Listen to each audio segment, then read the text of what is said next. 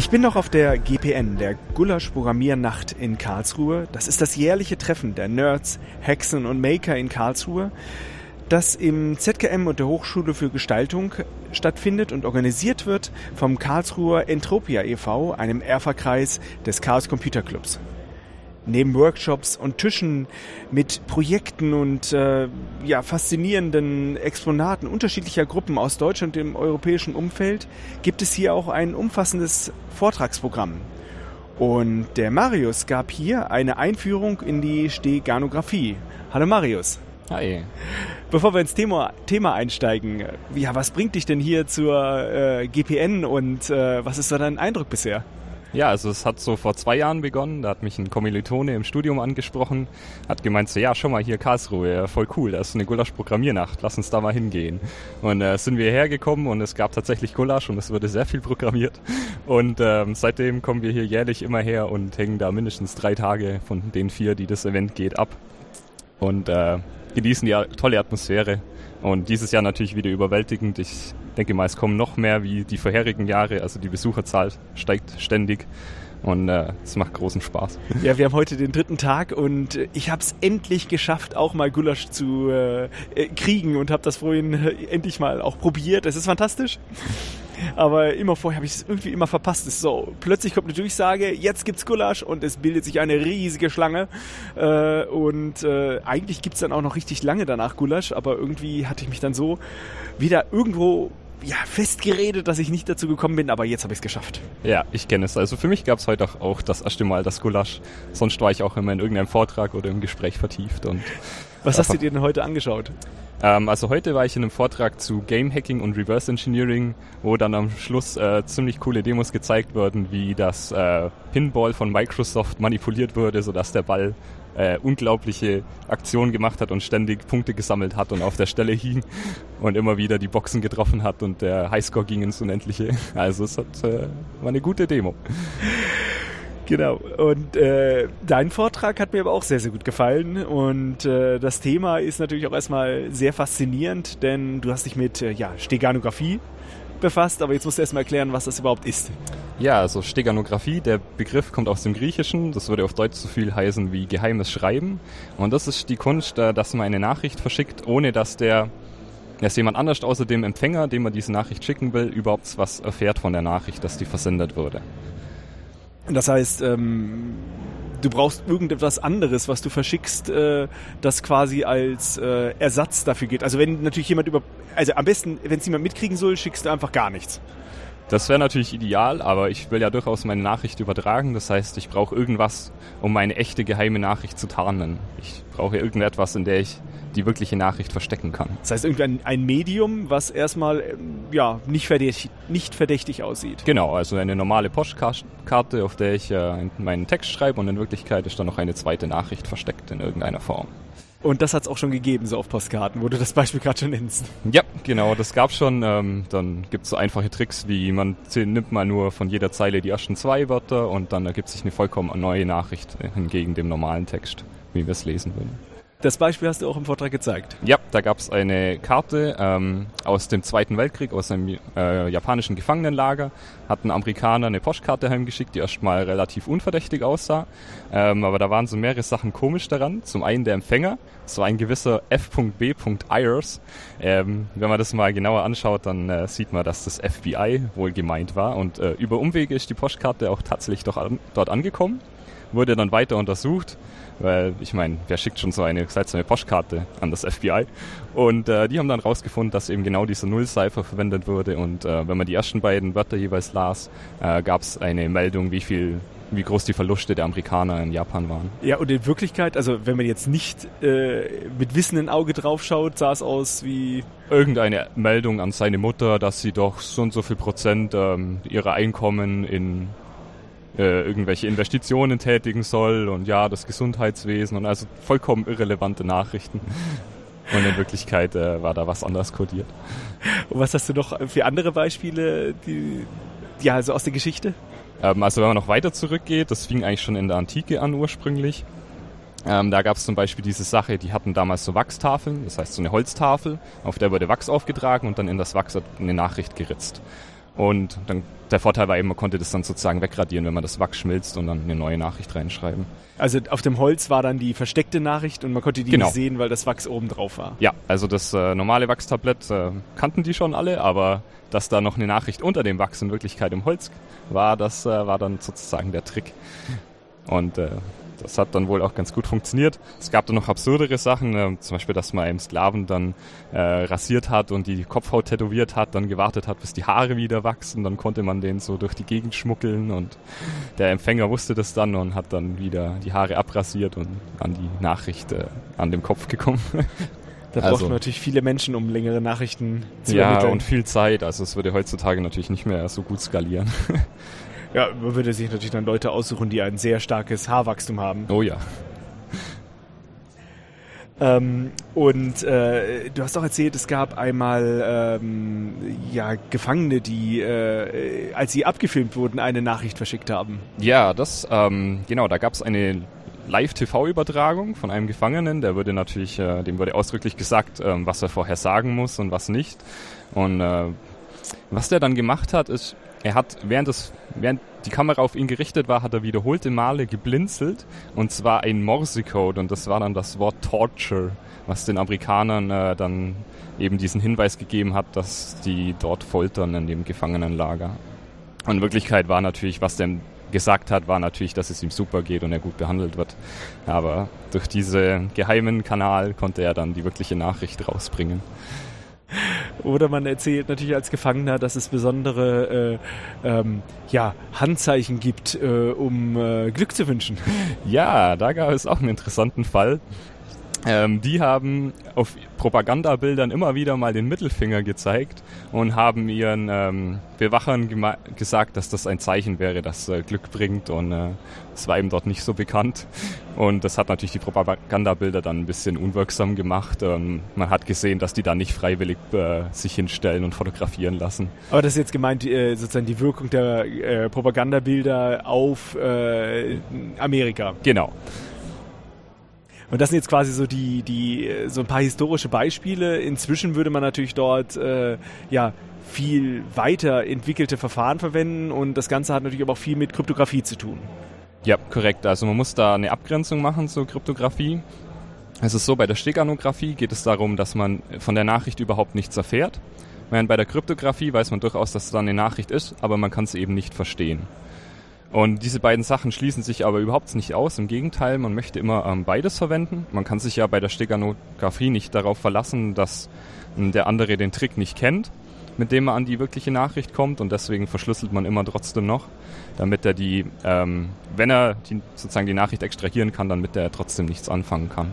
Ja, das Schöne ist ja noch, wenn ich sozusagen ein gutes Kryptoverfahren habe, dann sollte ja der Text, der herauskommt, also das Chiffrat, nicht mehr unterscheidbar sein von äh, irgendeinem Rauschen, weil man möglichst ja kein, keine Regelmäßigkeiten mehr im Chiffrat erkennen will. Weil sobald ich Regelmäßigkeiten in, in, in der Cypher sozusagen feststelle, habe ich meistens auch gleich so einen Angriffspunkt, weil wenn ich einfach nur Buchstaben austausche, weiß ich, das E kommt in der deutschen Sprache sehr oft vor und ich habe nur ähm, sehe plötzlich kommt das äh, K sehr oft vor, dann würde ich natürlich anfangen und sagen, hey, das könnte doch vielleicht das E sein, äh, weil ich einfach in der Systematik drin erkenne. Ja, korrekt. Also das ist eben die Sache. Man weiß dann überhaupt nicht, ist jetzt da eine sehr gut verschlüsselte Nachricht, die wie äh, random aussieht, oder ist da einfach keine Nachricht. Also man hat dann da überhaupt keinen Anhaltspunkt mehr, wenn es gut gemacht wird.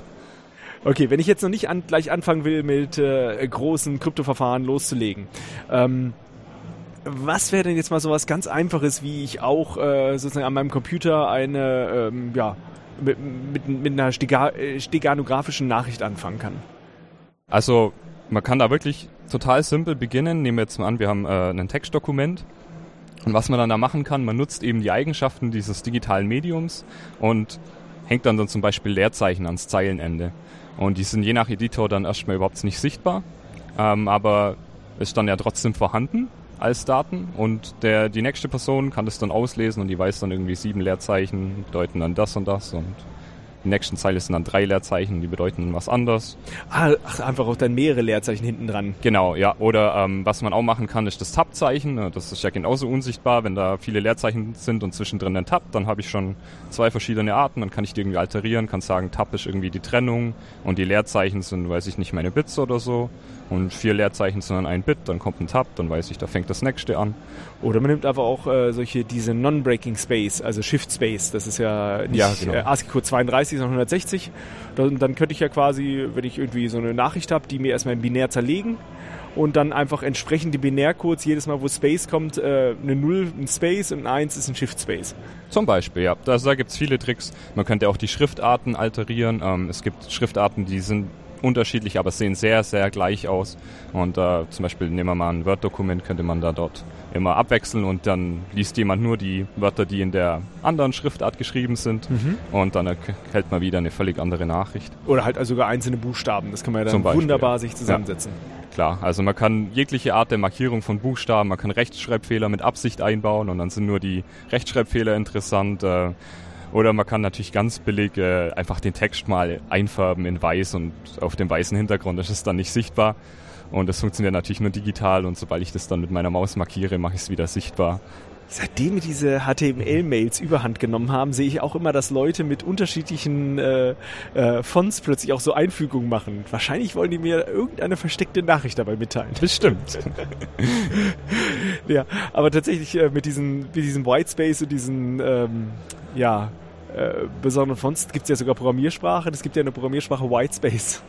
Ja, genau. Also es gibt auch dieses mit den Whitespaces, es hat einen speziellen Namen, das nennt sich Snow. Äh, das steht für Steganographic White, äh, Nature of Whitespace. Also man kann sich da ein fertiges Tool runterladen und dann steckt man da seinen Text rein und es spuckt einem so eine mit Leerzeichen hinten aufgefüllte Nachricht aus. Also gibt's schon vollautomatisch. heißt natürlich auch, der Angreifer, der das kennt, der kann natürlich auch das Tool verwenden. Das ist halt so wieder das Problem daran.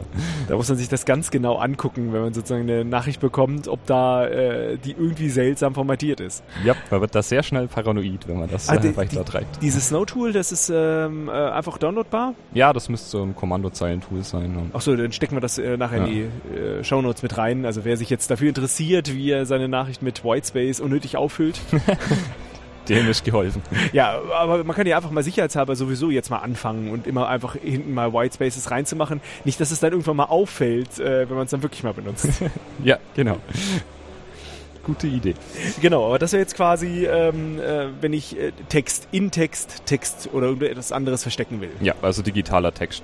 Das ist jetzt nicht so häufig, also es gibt da bessere Medien, in denen wir Nachrichten verstecken können. Also so das, das Klassische, wenn es um digital geht, wären dann die Bilder, mit denen man sich befasst und dort Nachrichten versteckt. Ja, wieso sind jetzt Bilder da besonders gut geeignet?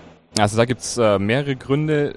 Ein großer Vorteil ist, dass so ein Bild ist äh, natürlich deutlich größer als eine Textnachricht. Das heißt, wenn ich eine kleine Textnachricht mit wenigen Kilobyte in einem mehreren Megabyte Bild verstecken will, dann habe ich dann natürlich sozusagen viel mehr Platz und kann dort ähm, sozusagen Redundanzen im Bildformat ausnutzen und oder meine Nachricht sehr verteilen innerhalb der Datei, ähm, dass es weniger auffällt. Zum anderen sind Bilder natürlich, haben einfach auch so eine natürliche Wahrnehmung. Also man kann in einem Bild kleine Änderungen vornehmen, die für den Menschen überhaupt nicht auffallen. An einem Text ist natürlich sehr auffällig, so ein Rechtschreibfehler. Hingegen in einem Bild, wenn sich da die Farbe minimal ändert, ähm, das kann oft unter der Wahrnehmungsschwelle Schwelle sein des Menschen. Und dementsprechend ist es auch so, ähm, oftmals sind Bilder ja gar nicht so gut aufgenommen. Ja. Also äh, schlechte ähm, äh, Lichtbedingungen würde dann einfach bedeuten, ähm, ja. Rauschen und. Rauschen. Und äh, da kann man jetzt ja nicht unterscheiden, ob das jetzt ein Rauschen ist von der Kamera oder eventuell in dem Rauschen eine Nachricht steckt. Zum Beispiel, ja. Also da gibt's viele Probleme. Auch ähm, die JPEG-Komprimierung macht das Ganze natürlich noch schlimmer. Da gibt's dann auch Artefakte, da weiß man dann nie, hat das Bild jemand manipuliert, ist das Bild wirklich so, nur durch die Komprimierung hat da jemand eine Nachricht drin versteckt. Also es macht es einem dann schon deutlich schwieriger. Aber äh, den, das Prinzip, das du jetzt quasi ausnutzt, ist, ich möchte das äh, Bild sozusagen so wenig wie möglich verändern. Und indem ich einfach viel mehr Informationen schicke, also ein, eine größere Datei habe, also ja. so ein Bild 200 Kilobyte und ich will dann vielleicht 20 Bytes drin verstecken, das ist schon Faktor 1 zu 1000. Äh, da muss man also in 1000 Bytes das eine Byte finden, was dann geändert wurde. Und das ist dann einfach viel, viel aufwendiger oder viel schwerer zu detektieren, als wenn halt jedes zweite Byte verändert werden würde, wenn man halt genau. halt ein anderes Verhältnis hätte. Das ist so einer der Vorteile von Bildern. Ein anderer Vorteil ist, dass es einem auch völlig neue Möglichkeiten ermöglicht. Also ähm, nehmen wir jetzt mal zum Beispiel das GIF-Format, das, diese animierten kleinen Bildchen im Internet. Ähm, da ist es so, da muss man wissen, dass es da ein, ähm, die Farben sind dort nicht direkt im Bild kodiert, sondern es wird erstmal eine Tabelle erstellt mit allen Farben, die sozusagen drin vorkommen. Und ähm, das kann man insofern schlau nutzen, dass man jetzt da zweimal die gleiche Farbe definiert, sagen wir mal. Wir definieren zweimal die Farbe schwarz mit den RGB-Werten 000 äh, und die hat dann in dieser Tabelle verschiedene Indizes. Und äh, wenn wir jetzt dort im Bild ähm, wird immer nur pro Pixel quasi der Index angegeben, der die Farbe äh, auf die Farbe verweist. Und jetzt könnten wir dann äh, zwischen den Indizes 0 und 1 abwechseln. Das sind dann zum Beispiel unsere Bits, die wir in dieses Bild einbauen. Und ähm, das, das kann niemand sehen. Man kann es auch mit Bildbearbeitung nicht sichtbar machen, denn das sind genau die gleichen beides Farbwerte. Schwarz. Genau, es ist beides tiefschwarz. Und ähm, das kann man eben dann nur äh, überhaupt finden, wenn man weiß, wie das Dateiformat funktioniert und äh, dass es dort so eine Farbtabelle gibt. Und, und, wenn man halt quasi anfängt, die Farbtabelle zu ändern und eins der beiden schwarz, äh, ja, plötzlich grün zu machen, dann sieht man plötzlich, äh, ja, dass ja. dort, wo es schwarz war, manches schwarz bleibt und manches grün wird und nicht alles auf einmal, was, schwarz, was pechschwarz war, grün wird. Da weiß man, da ist irgendwas im Argen. Aber tatsächlich, das ist ja noch nicht mal untypisch, weil typischerweise, wenn man solche Paletten hat, kommen auch mehrere Arten von Schwarz vor, nur sind sie nicht typischerweise alle pechschwarz.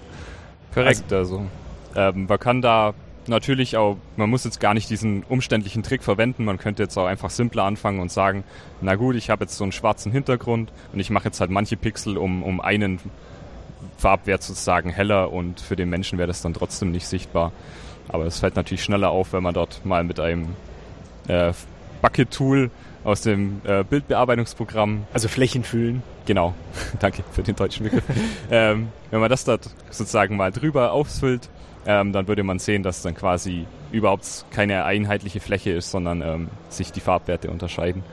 Das heißt, das Prinzip, das du da verwenden würdest, ist ähm, also das Bild wird gespeichert, äh, typischerweise in, in den RGB-Werten. Also wenn wir jetzt über ein Bildschirmbild sehen, also Druckbild könnte 7 byk, also drei Bytes pro Bild sein. In, in jedes dieses Byte, äh, dieser Bytes beschreibt den Anteil der Farbe ähm, sozusagen in einem Pixel. Und wenn ich halt äh, ja, da habe ich dann 256 Werte, die es in Rot, Grün und Blau annehmen kann je. Und wenn ich 000 habe, bedeutet, es ist Pechschwarz. Hätte ich 255 00, wäre es halt knallerot.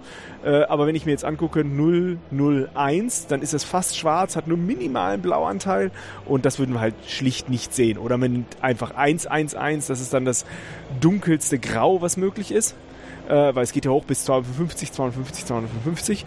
Das wären ja gerade mal ein halbes Prozent davon an Helligkeit und äh, ist eigentlich nicht zu merken. Und äh, dann würde man halt da drin ähm, das kodieren. Das nennt man dann auch ähm, sozusagen ja so eine Least äh, so eine LSB-Kodierung hast du das, glaube ich, im Vortrag genannt. Ähm, das, ja, also kann man auch so bezeichnen, ähm, wenn man dann nur quasi ein Bit kippt. Mhm.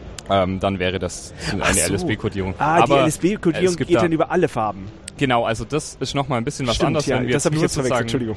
Wenn wir jetzt nur schwarz und ein bisschen heller als schwarz austauschen, das äh, hat meines Wissens keinen speziellen Namen. Das ist einfach nur unterhalb der ähm, Wahrnehmungsschwelle des Menschen, die ist so bei Kontrasten um die 2% und du hast ja gerade gesagt, wir sind da deutlich äh, drunter mit diesem halben Prozent.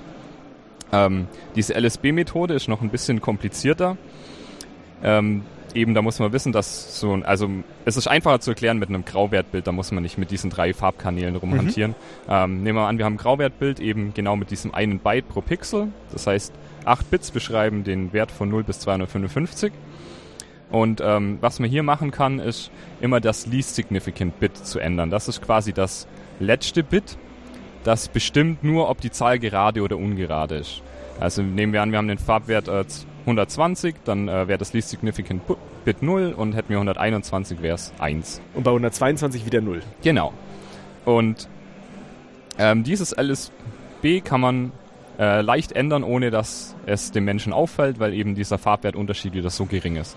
Und jetzt kann man eben hergehen und sagt, okay, dann nehme ich eben 8 Pixel und ändere in jedem das LSB auf einen Wert und dann habe ich ja wieder ein Byte kodiert. Also ich nehme dann zum Beispiel den Buchstaben A rechne den um, äh, also aus der ASCII-Tabelle, das große A hat den Wert 65, schaue mir den dann an, wie der in binär kodiert aussieht.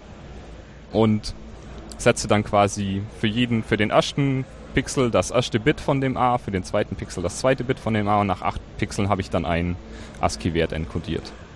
Und äh, so kann ich lange Texte, also ich kann den Text potenziell quasi ein Achtel so groß machen wie die gesamte Datei und kann dort meinen Text encodieren und das Bild hat sich pro Pixel maximal um einen Farbwert geändert. Und es ist sogar so, dass so statistisch gesehen muss sich in 50% der Fälle das Bit gar nicht ändern, weil es schon den richtigen Wert hat. Das heißt, so die Hälfte der Pixel ändert sich maximal um einen Wert äh, nach oben oder nach unten. Und das ist dann für den Menschen nicht ein auffälliger Unterschied. Selbst wenn er das Original hat zum Vergleichen, würde er den Unterschied nicht sehen. Das sieht einfach dann nur, äh, also äh, es ist, es ist nicht sichtbar und wenn es sichtbar wäre, wäre es nur ein, äh, ja, das minimalste Rauschen, was man sich nur vorstellen kann. Genau. Du hast aber mal erzählt, du hast so eine Datei generiert und äh, hast es dann mal hochgeladen. Äh, ja. Und dann hat der Server was damit gemacht. Also bei diversen Webseiten hat es ohne Probleme funktioniert. Aber da gab es diesen Einfall bei Facebook. Ich hatte ein äh, PNG generiert mit dieser LSB-Methode, eine Nachricht eingebaut. Und was die gemacht haben, die haben mein PNG-Bild in ein JPEG konvertiert.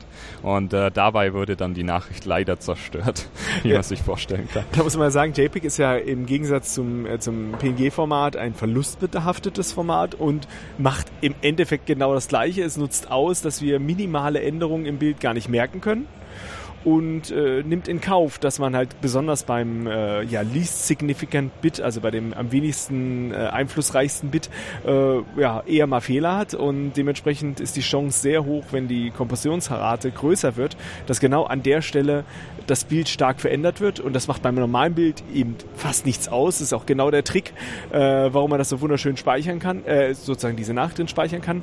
Das nutzt JPEG dann dafür aus, die Datei kleiner zu machen, ja. indem man das halt an der Stelle in Kauf nimmt, dass es kaputt ist. Das ist nicht das Prinzip von JPEG, aber JPEG nutzt aus, dass man das nicht merkt.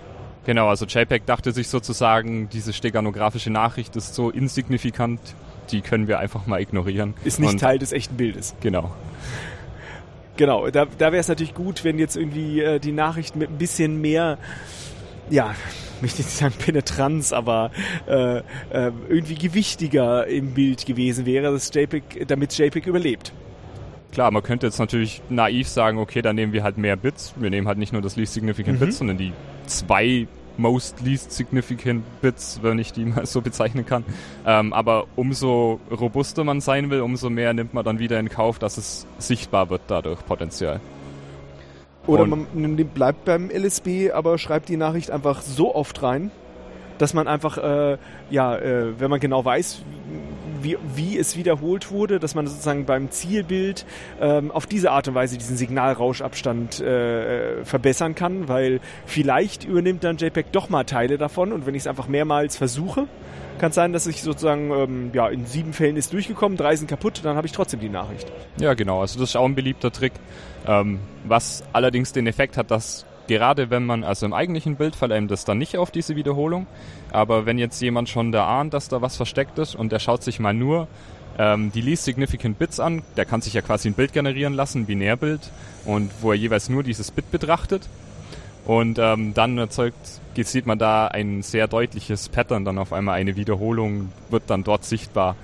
Denn normalerweise sieht dieses, sehen diese least significant Bits äh, sehr nach Rauschen aus und äh, dadurch, dass wir da jetzt wiederholt was einbauen, ergibt sich ein Muster, das dann potenziell zu auffällig wird.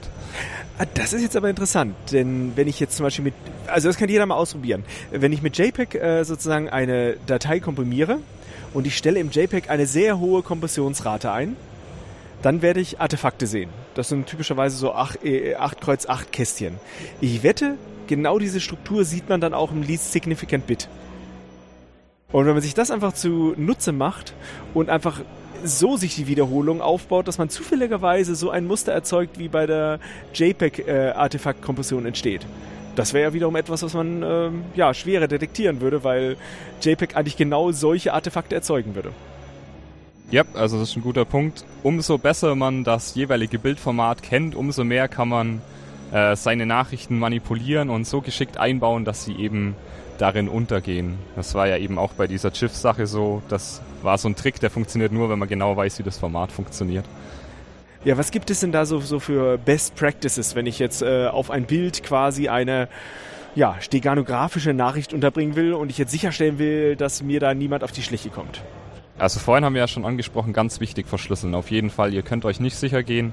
Also man, man sagt von Steganographie auch, dass es Security by Obscurity wäre. Das heißt, wir versuchen eine möglichst obskure Technik anzuwenden und dass niemand draufkommt, aber man kann sich nicht drauf verlassen. Das heißt auf jeden Fall verschlüsseln, eben auch aus dem Grund, dass es dann wie Rauschen aussieht, die Nachricht. Ähm, es gibt aber noch andere Sachen, die man beachten sollte.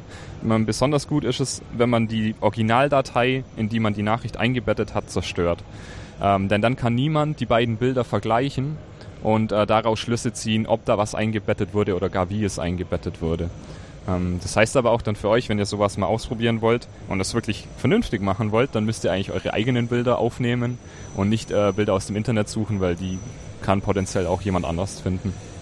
Äh, es gibt ja auch diese wunderbaren Bildsuchen inzwischen, die einem auch helfen, sozusagen Originalbilder wiederzufinden. Ja, also der Stichpunkt ist hier Reverse Image Search. Gibt es diverse Dienste, die durchforschen das Internet nach jeglichen Bildern und wenn ihr dort ein Bild hochladet, äh, finden die mit diversen Techniken dann ein möglichst das gleiche oder zumindest ähnliches Bild wieder. Und äh, das wäre eben auch ein guter Anhaltspunkt für einen Angreifer. Ja, was man auch noch machen sollte, ist ähm, wenn man jetzt zum Beispiel in Bildern was einbettet, dann sollte man eben nicht dieses einzelne Bild an einem auffälligen Ort speichern oder plötzlich ein einzelnes Bild äh, an einen Reporter schicken, der dann kurz darauf irgendetwas Spannendes veröffentlicht, äh, irgendeinen neuen Leak, ähm, sondern äh, man sollte das wirklich an einem unauffälligen Ort speichern oder halt mit viel ähnlichen Dateien, dass es eben nicht so aussieht, wie wenn diese Datei besonders das heißt, wichtig wäre.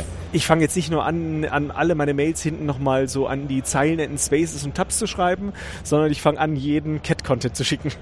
genau. Regelmäßig. Oder du richtest dir einen Tumblr-Feed ein und äh, publizierst dort regelmäßig Bilder und nur manche von denen haben eine steganografische Nachricht. Ja, aber Tumblr macht der nicht mir noch wieder ein JPEG? Ähm, oh, Tumblr habe ich glaube nicht ausprobiert, aber es gibt diverse Webseiten, die es auf jeden Fall nicht machen. Also bei Twitter hat es funktioniert und bei IMGUR hat es funktioniert, also so ein paar Webseiten äh, machen das ohne Probleme. Ich glaube, bei Tumblr müsste es auch gehen, aber muss man natürlich vorher ausprobieren. Jetzt weiß ich auch, warum es so viele verrückte Tumblers gibt. Das sind alles nur so Stellen, in die man irgendwann mal steganografische Nachrichten verstecken kann. Klar, das erklärt auch die ganzen Bilder von Mittagessen und sonstigen äh, Content, wo man sich schon immer gewundert hat, ist diese Kommunikation gerade wirklich so wichtig? Ja, das sind steganografische geheime Nachrichten, die ihr da erhalten habt.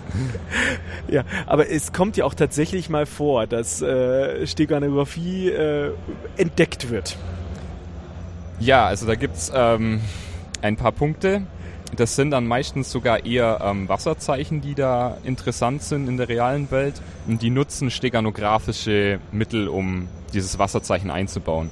Also was jetzt hier den Unterschied macht, bei der Steganographie, ähm, da haben wir quasi ein, ein, zum Beispiel ein Tarnbild, also ein sogenanntes Cover. Und in das wird eine Nachricht eingebettet, die vollkommen äh, keinen Bezug hat zu diesem Cover. Also wir haben eben unser Katzenbild und schicken darin eine Nachricht über den aktuellen Truppenstatus äh, im Krieg.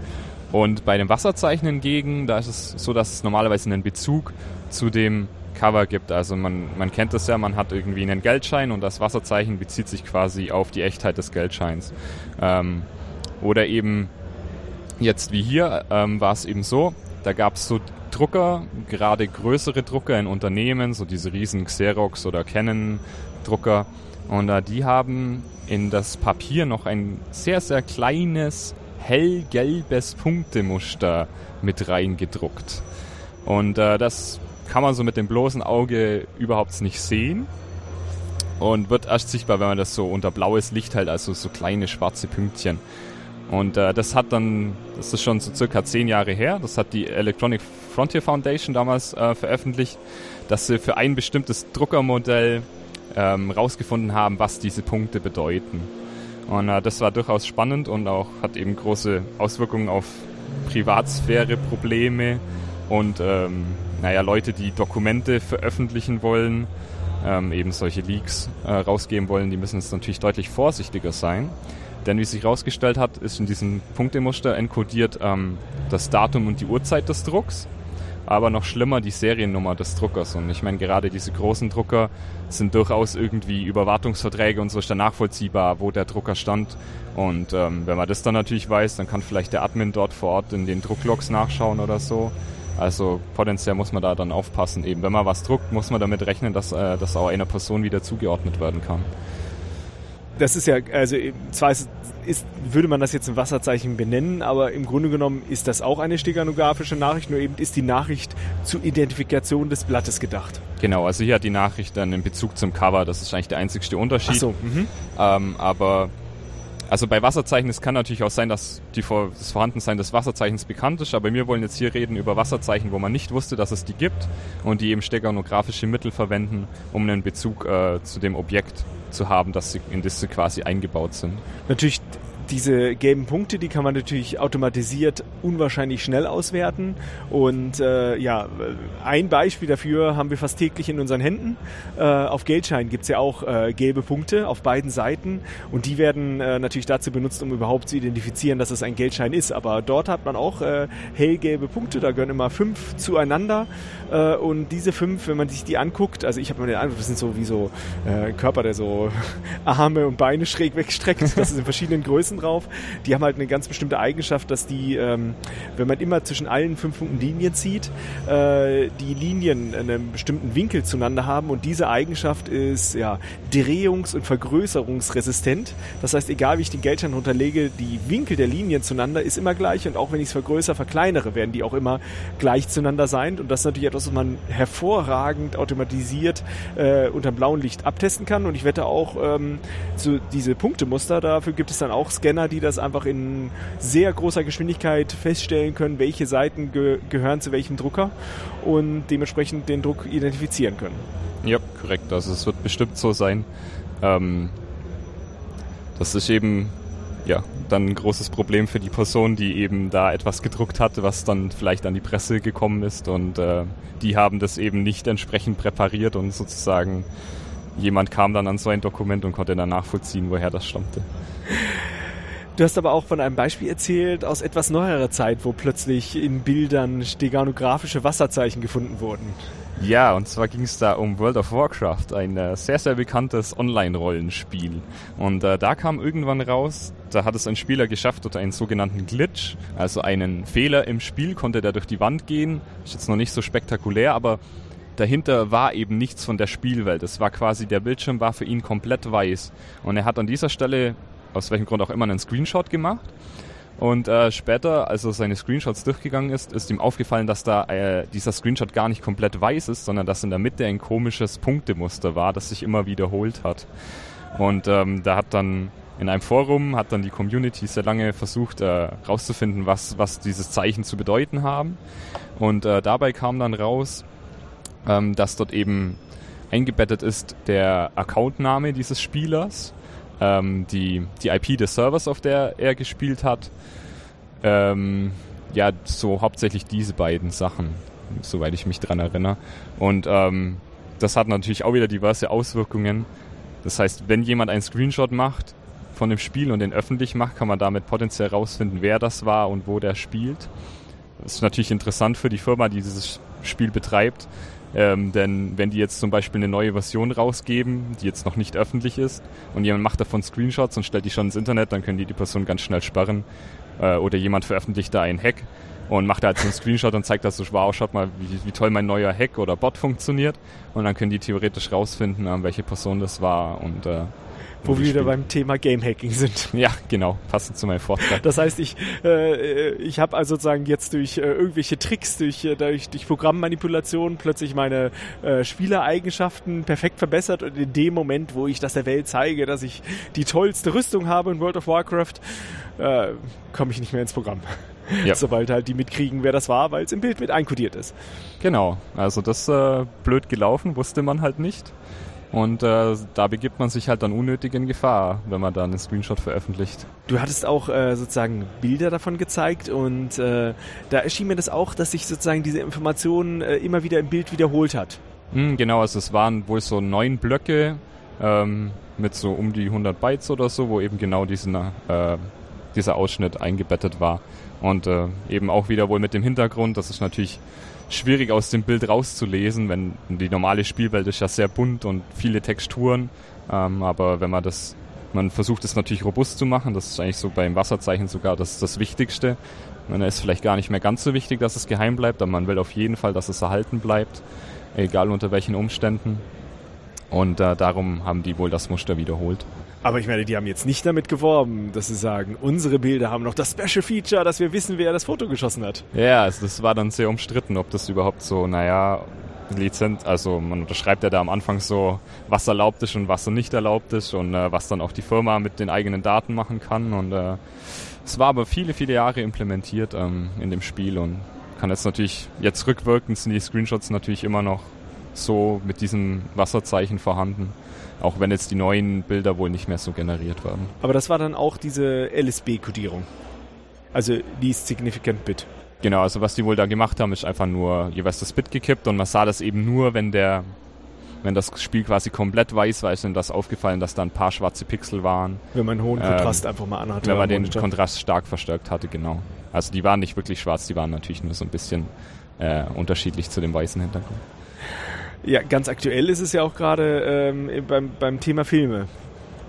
Ähm, ja, also das wird schon seit vielen Jahren von der Filmindustrie, äh, da steckt da auch sehr viel Geld dahinter und Forschung. Die versuchen immer wieder robuste Wasserzeichen zu entwerfen, die sie in ihre Filme einbetten. Also das heißt, dass quasi jedes Kino einen, einen minimalen unterschiedlichen Film bekommt mit eben diesem Wasserzeichen, das sich quasi unterscheidet. Und dann können die, wenn jemand äh, den dann quasi illegal veröffentlicht, eine Kopie des Films, ähm, können die dann nachvollziehen, quasi aus welchem Kino der kam ursprünglich. Ähm, oder also es ist sogar, die versuchen die Wasserzeichen sogar so robust zu machen, dass es auch funktioniert, wenn es jemand mit der Kamera abfilmt. Was natürlich viel schwieriger ist, als wie wenn jemand jetzt wirklich die Originaldatei kopiert. Und ähm, das führt dann sogar so weit, dass es da wohl schon Beschwerden gab, halt, dass, dass das äh, zu invasiv ist, diese Methode, mit der die ihre Wasserzeichen einbauen, dass es wohl die Bildqualität schon wieder schlechter macht. Was natürlich sehr schade ist für den zahlenden Kunden, wenn der dann wiederum unter diesem Wasserzeichen leidet oder meint zu leiden, weil es die Qualität minimal verschlechtert. Da geht es ja nun wirklich ganz in die andere Richtung. Da ist sogar schon das Wasserzeichen als Warnung sichtbar. Wenn du versuchst, das zu kopieren, äh, dann erwischen wir dich.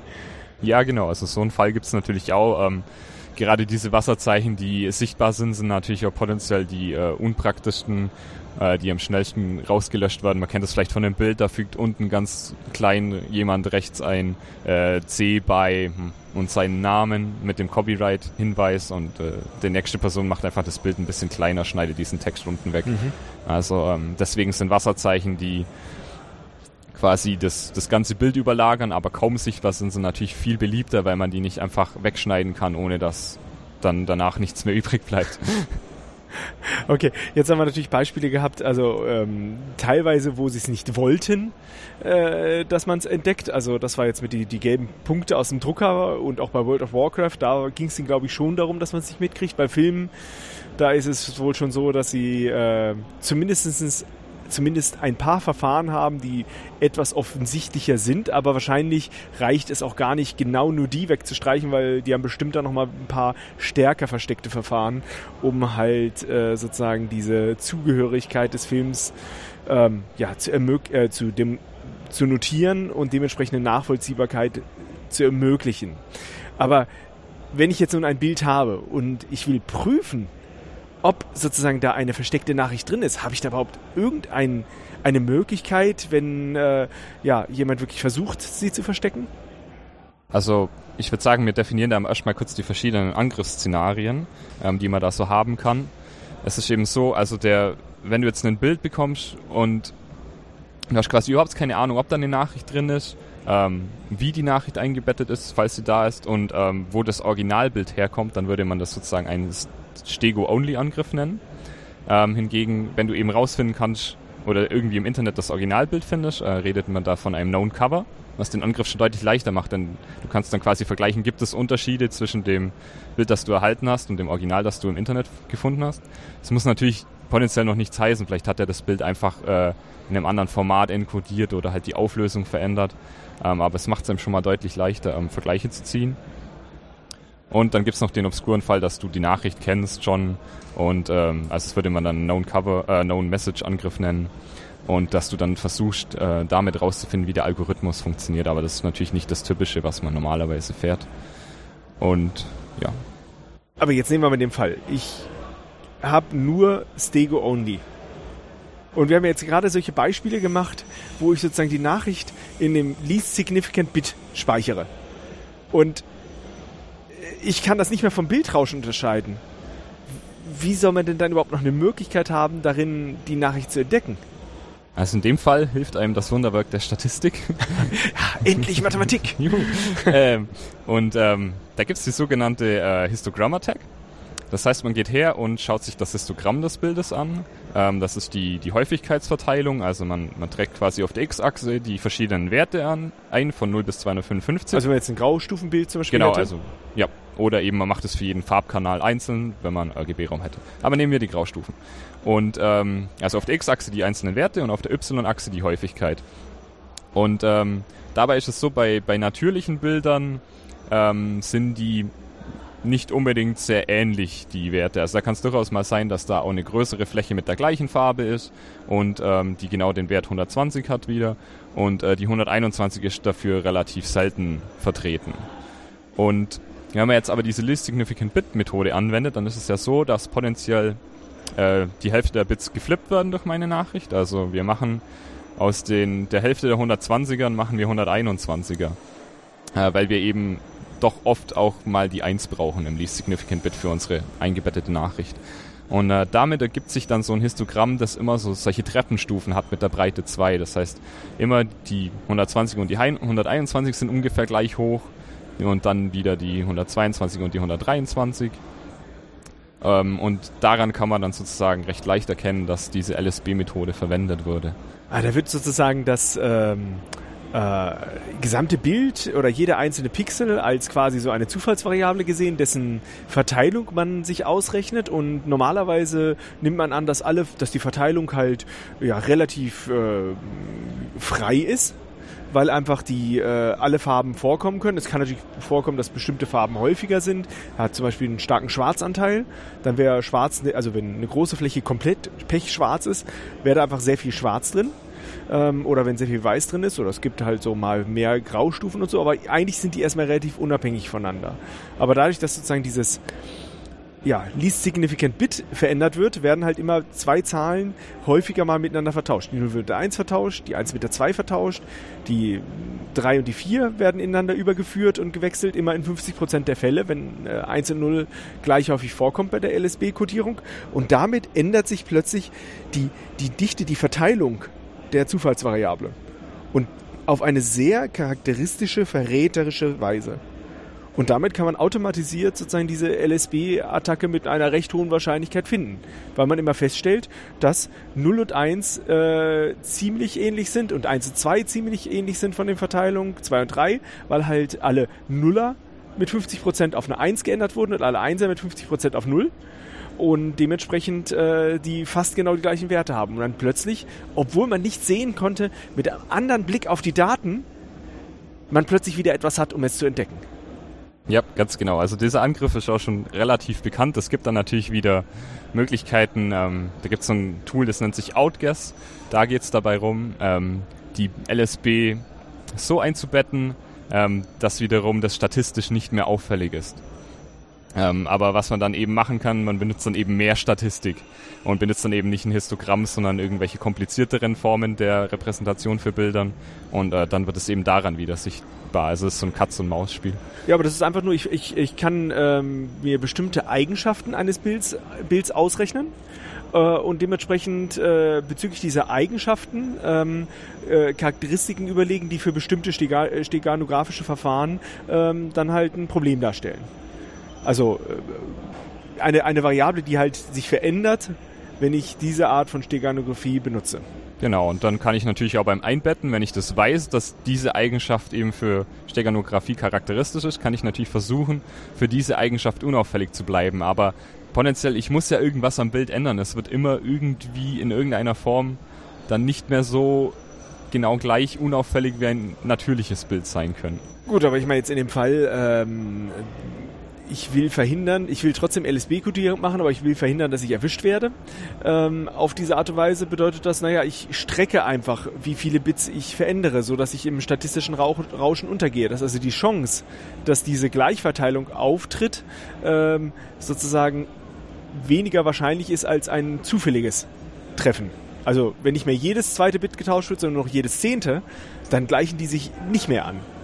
Genau, also man kann sozusagen wieder auf Robustheit verzichten und einfach äh, seine Nachricht kürzer machen oder nur einmal einbetten und dafür über die ganze Datei verteilen und der Empfänger muss eben wissen, wie das gemacht wurde und kann es dann wieder extrahieren und ist dann natürlich viel unauffälliger. Also hier gilt wieder die Regel, umso kleiner die Nachricht im Vergleich zu dem Covermaterial, also dem Bild ist, umso besser kann ich das natürlich verstecken, auch vor Statistiken, statistischen ja, Analysen. Dementsprechend werden halt einfach sozusagen das, das, äh, der Heuhaufen wird immer größer, indem ich meine Nadel verstecke und mach's, ich mache es dann dadurch schwerer. Ja.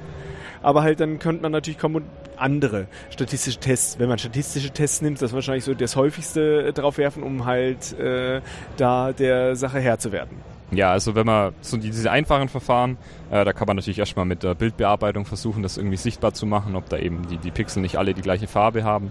Aber sobald es ähm, dann spezieller wird und alle neueren Verfahren, die beziehen sich auf die Statistik, das kann man natürlich auch viel besser automatisch auswerten, als wenn da jemand manuell versucht mit Bildbearbeitung irgendwie die Pixel sichtbar zu machen oder komische Muster zu entdecken ähm, kann man das natürlich viel besser mit Statistik automatisch auswerten. Und dementsprechend ähm, beschäftigt man sich natürlich dann auch tatsächlich genau mit diesen äh, Bildformaten. Also ich meine, du hast vorhin das Beispiel gebracht bei JPEG, dass JPEG sozusagen dieses naive, ich verändere es pixelweise, ähm, macht mir das JPEG kaputt. Äh, und dementsprechend, äh, wenn ich äh, ein Bild, wo ich LSB bearbeitet habe, habe ich sehr hohe Chancen mit, mit, mit einer JPEG-Kodierung die Nachricht äh, zu dezimieren. Aber wenn ich das JPEG-Format kenne, da ist es ja so, dass nicht mehr die Bilddaten gespeichert werden, sondern die Anteile ähm, des Bildes äh, in Koeffizienten. Ja, jetzt kann ich mir die Koeffizienten hernehmen und genau das gleiche Spiel machen.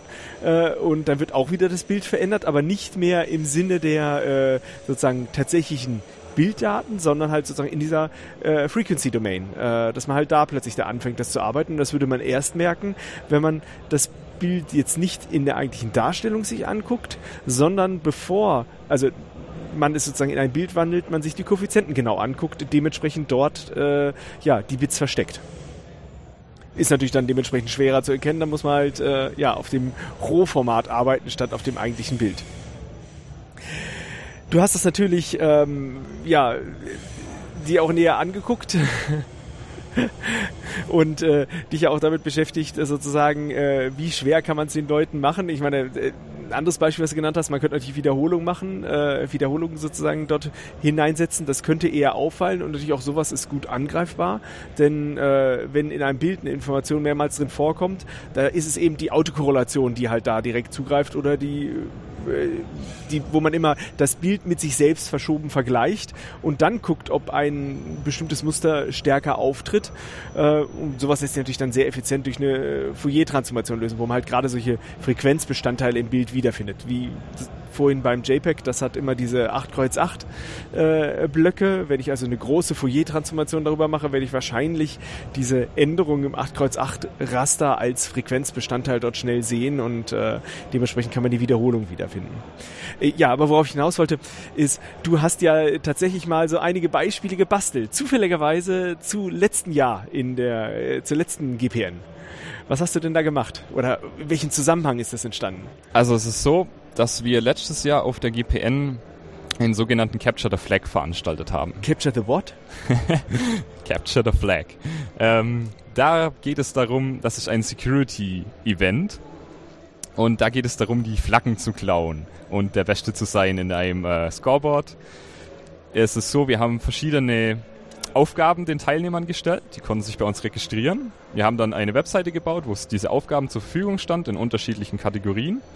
Und ähm, für jede gelöste Aufgabe, die irgendwie einen Bezug zur IT-Security hatte, äh, haben die Teilnehmer dann aus dieser Aufgabe eine Flagge bekommen, sei es eben, die war in das Bild eingebettet oder die war auf einer Webseite versteckt.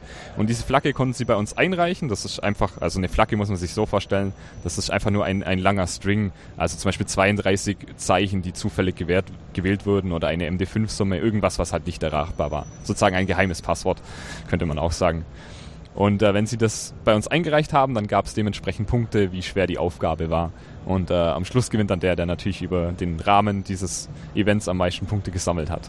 Also mit IT-Sicherheit muss man natürlich sagen, hat das deswegen was zu tun, weil wenn man weiß, welche Angriffe es gibt und wie einfach die natürlich teilweise durchzuführen ist, dass man dann natürlich genau weiß, wie man sich äh, dem natürlich wappnen kann. Genau, also wir hatten da ähm, verschiedene Bereiche, wie gesagt, Kategorien. Äh, unter anderem ging es da um Kryptographie, um äh, Websicherheit, also von Servern vor allem oder auch von Clients im Browser. Ähm, und wir hatten eben auch die Kategorie Forensik und dort waren drei steganografische Aufgaben, die wir den Teilnehmern gestellt haben, die ich kreiert habe. Und ähm, ja, der CTF kam letztes Jahr, glaube ich, ziemlich gut an und jetzt gab es auch immer wieder Nachfragen und jetzt habe ich das so schlau hingedreht, dass ich quasi im Anschluss an meinen Vortrag über die Steganographie noch die drei Aufgaben von letzten Jahr gelöst, also die Lösung vorgestellt habe. Weil das natürlich super anschauliche Beispiele waren, ähm, die ich schon quasi fertig vorbereitet hatte von letztem Jahr. Und ähm, ich würde jetzt einfach mal kurz erzählen, wie das so war, dass man mal so ein paar Ideen hat, was, was man denn sonst noch machen könnte im Bereich der Steganographie. Ähm, also das erste Bild muss man sich vorstellen als so ein Schwarz-Weiß-Bild. Das erstmal kein, also es war ein hübsches Muster, aber war jetzt nichts auffällig auf den ersten Blick. Wenn man da aber mal in die Mitte so ein bisschen näher rangezoomt hat und äh, mal den Kontrast stark vergrößert hat oder versucht hat, die Pixel einzufärben, dann hat man gemerkt, dass das gar keine schwarze Fläche war, sondern eben, dass da manche Pixel so ein bisschen heller waren. Darüber hatten wir ja vorhin kurz gesprochen dass es eben so auf den ersten Blick nicht ersichtlich war. Also es war nicht LSB-kodiert, sondern ich habe einfach nur manuell ein paar Pixel ein bisschen heller gesetzt und es ergab dann so ein hübsches Muster, das sehr auffällig war eigentlich, wenn man da mal hingeschaut hat in dieser gleichmäßigen Fläche. Und ähm, ja, ich wollte es ja nicht so einfach machen. Ich hätte da einfach nur Text hinschreiben können, in ein bisschen äh, leicht heller als der Hintergrund. Aber ich dachte mir, ich mache es noch ein bisschen fieser und das Ganze war dann kodiert in Pixelpunkten. Und ähm, wenn man das so ein bisschen genauer angeschaut hat, dann kam man vielleicht irgendwann drauf, dass es so eine Art von Encoding sein muss. Das war kein Morse-Code, sondern es war dann am Ende Braille, also die Blindenschrift, in der das kodiert war, mit den Pixeln gesetzt. Ja, also wenn du mit einverstanden ist, können wir ja eins der drei Bilder tatsächlich als äh, Folgenbild für diese Folge benutzen. Ja klar, da können wir nachher eins raussuchen. ja, ich kann mir schon vorstellen, welches dann wird haben. welches auch geeignet ist und man sozusagen meine Transformation überle überlebt, die es natürlich dann äh, ja sozusagen im Prozess des Veröffentlichens äh, durch, durchstehen muss. Aber gut. Ja. Äh, das heißt, die Leute mussten äh, ja den Kontrast erhöhen und dementsprechend äh, dann dieses Punktemuster dekodieren, um zu der Nachricht zu kommen. Genau, also in dem Fall habe ich halt ein bekanntes Punktemuster genommen, weil ich wollte natürlich nicht ein eigenes Format erfinden, sondern das war so neben Morsecode eins der bekanntesten, denke ich, an Punktemustern, die man so im Internet finden kann, wenn man ein bisschen danach sucht. Ja. Und was stand drin? Es war dann äh, awesome war die Nachricht und äh, wenn man davon dann die MD5-Summe genommen hat, also so ein kryptografischer Hash, oder naja, nicht, nicht mehr wirklich kryptografisch, also Nein, sicher kann man den nicht mehr bezeichnen. äh, einfach nur eine Hash-Funktion, die mittlerweile ziemlich kaputt ist und äh, dann kam da die Flagge raus. Also genau. Also das musste man dann beim Webservice einreichen und hat dann dafür Punkte bekommen. Genau, also die Aufgabe war sozusagen die leichteste der drei steganografischen Aufgabe und gab dann 100 Punkte. Das Maximum, was wir vergeben, waren 500. Also das war so im unteren Spektrum. Und ähm, das haben viele, viele auch lösen können. Ja, das haben auch viele lösen können. Also ähm, wir hatten mal kurz so als statistischen Überblick, wir hatten 120 Registrierungen, so 70 Leute, die dann auch tatsächlich was gemacht haben. Und äh, so um die 20 bis 30 äh, hatten da auch diese erste steganografische Challenge gelöst. Man muss natürlich dazu sagen, es hat wahrscheinlich gar nicht jeder probiert. Also es gab sicher auch Leute, die haben sich mehr für Kryptographie oder Programmieraufgaben interessiert und haben die dann äh, erst gar nicht sich damit beschäftigt. Ähm, aber die war durchaus ganz gut lösbar. Ähm, dann die, das zweite Bild. Ähm, das war so eine typische typischer Fehler der Steckung, den man machen kann. Ja, wir haben ja vorhin die Best Practices äh, genannt und da wurde eben eins davon verletzt. Ähm, was das nämlich war, das war ein Bild von äh, Loch Ness oder eben diesem Loch Ness Monster, das es nicht gibt, also ein wohl gefaktes Bild. Nessie. Äh, ja, und äh, das hatte ich aus der Wikipedia und habe das ähm, so, also dieses Bild ist, äh, muss man sich so vorstellen, als ein total verrauschtes Bild, das mit winziger Auflösung auf einer grausligen Kamera wohl damals aufgenommen wurde. Und äh, da konnte ich eben ganz leicht dann eine Nachricht noch mit einbetten, die man von dem Rauschen des Bildes überhaupt nicht unterscheiden konnte. Das heißt, mit Bildverarbeitungssoftware wie in der vorherigen Aufgabe kam man da überhaupt nicht weiter. Also man konnte da diese, ähm, diese ganz schlecht sichtbare Nachricht äh, auf keinen Fall sichtbar machen. Und jetzt aber eben der Fehler war ja, ich habe ein Bild aus dem Internet genommen und äh, die Teilnehmer konnten natürlich mit eben Mitteln des Internets dieses Bild auch wieder finden. Genau das gleiche, genau das gleiche Dateiformat, die gleiche Auflösung. Und ähm, dann konnten sie diese beiden Bilder auf Unterschiede vergleichen. Da gibt es auch fertige Tools wie das sogenannte Steaksolve. Das hat eine Funktion, die nennt sich Image Combine. Und äh, da lädt man beide Bilder rein und sagt diesem Programm dann, wie es diese Bilder kombinieren soll. Also soll es jetzt die Pixelwerte zum Beispiel addieren, äh, soll es die exklusiv äh, oder auf beide Pixelwerte anwenden und ähm, oder subtrahieren voneinander und dann sieht man quasi, kriegt man ein Ausgabebild, wie das dann aussehen würde. Und ähm, wenn man das gemacht hat, in dem Fall zum Beispiel subtrahieren, äh, hat man sehr deutlich äh, die Nachricht erhalten, äh, Hashtag NoFilter und konnte die dann wieder hashen und bei uns einreichen. Da war also der Trick zu merken, dass man hier keine Stego-Only-Attacke fahren kann, sondern Known äh, Cover, Original, genau. äh, Known Cover. Ja. Und genau. damit war es dann plötzlich offensichtlich und sonst ja. war es eigentlich nicht lösbar. Sonst wäre es nur sehr, sehr schwer lösbar gewesen, wenn überhaupt, ja. Genau. Äh, gab dann auch 300 Punkte und es wurde so mittelhäufig gelöst, also so zehn Personen oder so. Es haben schon einige rausgekommen, ähm, aber ich glaube, viele sind nicht auf die Idee gekommen, einfach nach diesem Bild zu suchen, sondern haben da ewig lang mit Bildbearbeitung sich die Zähne ausgebissen. Tja. Aber an sich handwerklich dann ganz einfach. Also wenn man den Trick kennt, dann ist das in einer Minute erledigt. Ja. Genau, und dann äh, gab es noch ein drittes Bild. Und äh, das war dann auch die richtig schwierige Aufgabe für 500 Punkte. Die bestand aus zwei Phasen. Ähm, also dieses Bild war ein PNG, ein relativ kleines von der Auflösung her, äh, zweifarbig und da stand einfach nur so ein Schriftzug Steganographie. Und ähm, wenn man da versucht hat, irgendwie diesen, war relativ viel schwarzer Hintergrund, wenn man versucht hat, dort was zu sichtbar machen, kam da zwar ein Text raus, aber das war nur ein Hinweis, ähm, dass es hier nichts zu finden gibt, so ungefähr. Und ähm, hier war dann ähm, das Auffällige, dass, dass die Datei deutlich zu groß war.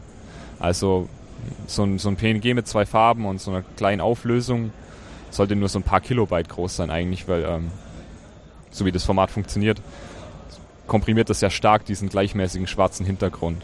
Aber in Wirklichkeit war die Datei eben mehrere Kilo, äh, 100 Kilobyte groß und ähm, das war eben verdächtig, wenn man sich so mit typischen Größen von Bildern auskennt. Und was eben gemacht wurde, ist ein zweites Bild angehängt an dieses Originalbild das war sozusagen einfach nur hinten dran. Das ging einfach noch im, im wenn man sich diese Datei in einem Hex-Editor anschaut, ähm, dann ging, stand da einfach noch nach dem Endesignal für das äh, PNG-Format stand da einfach noch mehr. Da, aber die, Bild, die Bilddarsteller, die ignorieren dann den Rest hinten. Genau, also wenn, wenn das, das sozusagen dieser Hinweis kommt, hier ist das Bild zu Ende, dann wird das äh, einfach nur als weiterer Mist äh, hinten dran gewertet und einfach ignoriert. Aber das heißt, es hat jetzt niemand, der es jetzt geladen hat und nicht zufällig sich gedacht hat, hm, das ist verdächtig groß, hat überhaupt nichts gesehen, weil in dem Moment, wo es geladen wurde, der Rest einfach ignoriert wurde. Genau, also da kann man so nichts machen. Da muss man tatsächlich irgendwie äh, eine andere Repräsentation wählen, nämlich in dem Fall, was man da gerne eben macht, ist äh, das ganze Hexadezimal, dass man quasi äh, immer die, die Bytes als äh, Hexwerte nimmt und dann mit einem Hex-Editor da reingeht und dann sieht man da quasi, äh, da gibt es so, so typische Magic Bytes, die quasi den Anfang und den Ende des Formats ähm, beschreiben. Und wenn man nach denen im äh, Hexcode sucht, dann sieht man, da gab es mehrere davon. Das heißt, es war wohl so, dass dann nicht ein Bild in dieser Datei war, sondern mehrere Bilder. Und eine dieser Extra-Dateien war dann quasi die eigentliche Payload, das eigentliche, wo äh, dann der ja, Text drin stand. Genau, also da war dann nochmal ein Bild darin. Ach, und klar. Äh, das war dann eben so, das war dann noch nicht die Lösung, sondern es waren ja eben zwei Phasen. Und äh, was da gemacht wurde, es war so, so ein Stereogramm. Ähm, das ist eben so ein Bild, wo man ähm, die Nachricht durch 3D-Sehen erst sichtbar machen kann. Das heißt, mhm. äh, man muss entweder mit den Augen schielen auf dieses Bild und den richtigen Fokuspunkt wählen hinter dem Bild oder man versucht einfach mit äh, einem Programm, dieses Bild gegen sich selbst zu verschieben. Und äh, dann gibt es einen bestimmten Punkt, wo sich die Pixel gegenseitig größtenteils auslöschen und nur eine Nachricht stehen bleibt. Ähm, also das musste in dem Fall musste man einfach kennen. Diese äh, ist unter dem Namen Magic Eye ein bisschen bekannt geworden. In den mhm. 90ern gab es da solche Bücher und äh, da hat manche viel Zeit damit verbracht, eben die sich nah vors Gesicht zu halten und dann versuchen da das versteckte Pferd oder die Kugel oder was auch immer zu sehen. Und da bei dir konnte man dann den, also wenn man so weit gekommen ist, konnte man tatsächlich dann die Nachricht sehen, aus der man aus dem Hash dann nachher den, die, den nächsten Flag genau. erzeugen konnte. Da kam dann die Flagge raus für die begehrten 500 Punkte. Das wurde auch nur zwei oder dreimal gelöst. Also es war wirklich, kann natürlich daran liegen, dass es eben diese zwei Phasen waren und dass manche zwar das zweite Bild gefunden haben und dann, dann daran gescheitert sind. Ähm, wobei es da sogar automatische Tools gibt. Also man kann da tatsächlich äh, online sein Bild hochladen und der findet dann den richtigen Offset für die Verschiebung gegen sich selbst. Und ja, wenn Sie die zweite Datei gefunden haben. Wenn Sie die zweite Datei gefunden haben, genau. Also hier wurde quasi eigentlich wieder eins dieser Best Practices verletzt, was den Angriff sehr, sehr leicht gemacht hat, nämlich dass ähm, die, die Nachricht war sogar deutlich größer, als das Cover eigentlich war. Ähm, was natürlich auf keinen Fall zu empfehlen ist. Man will es ja genau umgekehrt, dass die Nachricht viel kleiner als das Cover ist. Aber das ist ja auch genau etwas, was eigentlich im Internet schon ziemlich bekannt ist. Dass man äh, ja die Nachrichten sehr groß und sehr komfortabel äh, sozusagen ähm, ja, mit weiteren Informationen äh, bedenken kann. Ja, also da gab's sehr kreative Personen auf einem äh, Imageboard. Also das ist so ein Forum, wo man hauptsächlich Bilder hochlädt und vielleicht ein bisschen Text dazu schreibt, äh, namentlich hier 4chan. Und ähm, da kam jemand auf die Idee, er könnte doch eine RAR-Datei, das ist ein Archiv so ähnlich wie ZIP, äh, einfach mal an einen JPEG hinten dranhängen. Und ähm, das konnte er dann erfolgreich hochladen. Und jemand anders, der dies quasi wusste, hat das Bild runtergeladen. Da war dann dieses Archiv noch mit daran. Und der hatte dann einfach die, dieses Bild. Unter Windows heißt es dann zum Beispiel Bild.jpg und die, das .jpg, diese Dateiendung bestimmt eben, was, was Windows damit macht. Und äh, wenn da .jpg steht, dann öffnet Windows den, den Bild, das Bildprogramm, äh, mit dem eben die Bilder dargestellt werden. Also zum Beispiel die äh, Foto- und Faxanzeige heißt die unter Windows immer noch. Und äh, wenn jetzt aber jemand dann das Ganze in .ra umbenannt hat, dann hat sich auf einmal dieser RA Archive Manager geöffnet und dann konnte man dieses Archiv entpacken mit äh, völlig anderen Daten, die Ja, Moment mal, da ist doch vorne das Bild dran. Ja, richtig. Ähm, das geht in diesem speziellen Fall. Ist es so, dass ähm, JPEG, oder wir hatten ja schon vorhin darüber gesprochen, wenn da dieses Ende dieses Bildes markiert wird, dann wird alles danach ignoriert, ja? Das hatten wir ja schon äh, bei dieser Datei, wo dann dieses Stereogramm hinten dran hing. Ähm, jetzt ist aber bei RA so, praktischerweise, dass dieses Format ignoriert alles, was vor dem magischen RAR-Header, der den Beginn der RAR-Datei äh, spezifiziert, kommt, wird einfach auch ignoriert. Das heißt, JPEG ist es egal, dass danach noch was kommt und RAR ist es egal, dass davor noch was kommt. Das heißt, ich kann die Datei einfach umbenennen und die beiden Formate ignorieren sich gegenseitig. Und äh, damit äh, funktioniert das wunderbar bequem. A perfect match made in heaven. Correct. Das heißt, in Zukunft werde ich auch alle meine JPEG-Dateien zumindest einmal erst RAR umbenennen und gucken, ob da noch was hinten dran hängt. man, kann, man weiß ja nie. auf jeden Fall kam euer Capture the Flag-Wettbewerb richtig gut an auf der letzten äh, GPN. Ja so gut, dass wir uns dachten, das müssen wir nochmal machen, das müssen wir besser machen, das müssen wir größer machen. Und äh, so kam es dann auch, dass es auf dieser GPN wieder ein CTF gab. Wieder aus Mannheim organisiert. Genau, die Square Roots sind da, das, das CTF-Team aus Mannheim stecken da dahinter und äh, finde ich ja fantastischen Namen, Square Roots. Ja. Wieder Mathe. Genau, ähm, wobei, also der Name ist doppeldeutig. Und zwar ist es ja so, dass Mannheim äh, allgemein die Quadratestadt ist. Und äh, Root ist der Admin-Account unter Linux und wir sind sozusagen die Meister der Quadratestadt und damit die Square Roots und gleichzeitig die Quadratwurzel. Ja, also natürlich ja. die Quadratwurzel. Ja, nicht natürlich. meine Illusion. Genau, also dieses Jahr habt ihr auch gestartet und ehrlich gesagt äh, ähm, muss ich auch sagen, das habe ich auch schon im Vorfeld viel mehr mitbekommen, weil ihr wart nicht ganz alleine dabei bei der Challenge, sondern ihr habt noch weitere ins Brot geholt, die die Challenge erweitert haben. Aber eins nach dem anderen, was war denn diesmal die Challenge? Also diesmal haben wir ein völlig anderes Konzept. Ähm, das letzte Jahr der CTF, den äh, war quasi dem Format ein, ein Challenge-Based CTF. Man hat einzelne Aufgaben auf der Webseite, reicht dort die Flaggen ein. Ähm, das heißt, man löst einfach nur fertige Aufgaben zum Runterladen. Während dieses Jahr auf der GPN 15 hatten wir einen sogenannten Attack and Defense CTF. bei dem die Teilnehmer Teams bilden und sich dann gegenseitig angreifen und ihre Maschinen verteidigen. Also wir geben denen am Anfang eine virtuelle Maschine, für jedes Team eine. Und äh, wir haben zentral einen sogenannten Game Server, der diese Maschinen auf verschiedenen Diensten besucht. Also Dienste sind programmierte, also Dinge, die wir vorher programmiert haben, die auf diesen Maschinen laufen.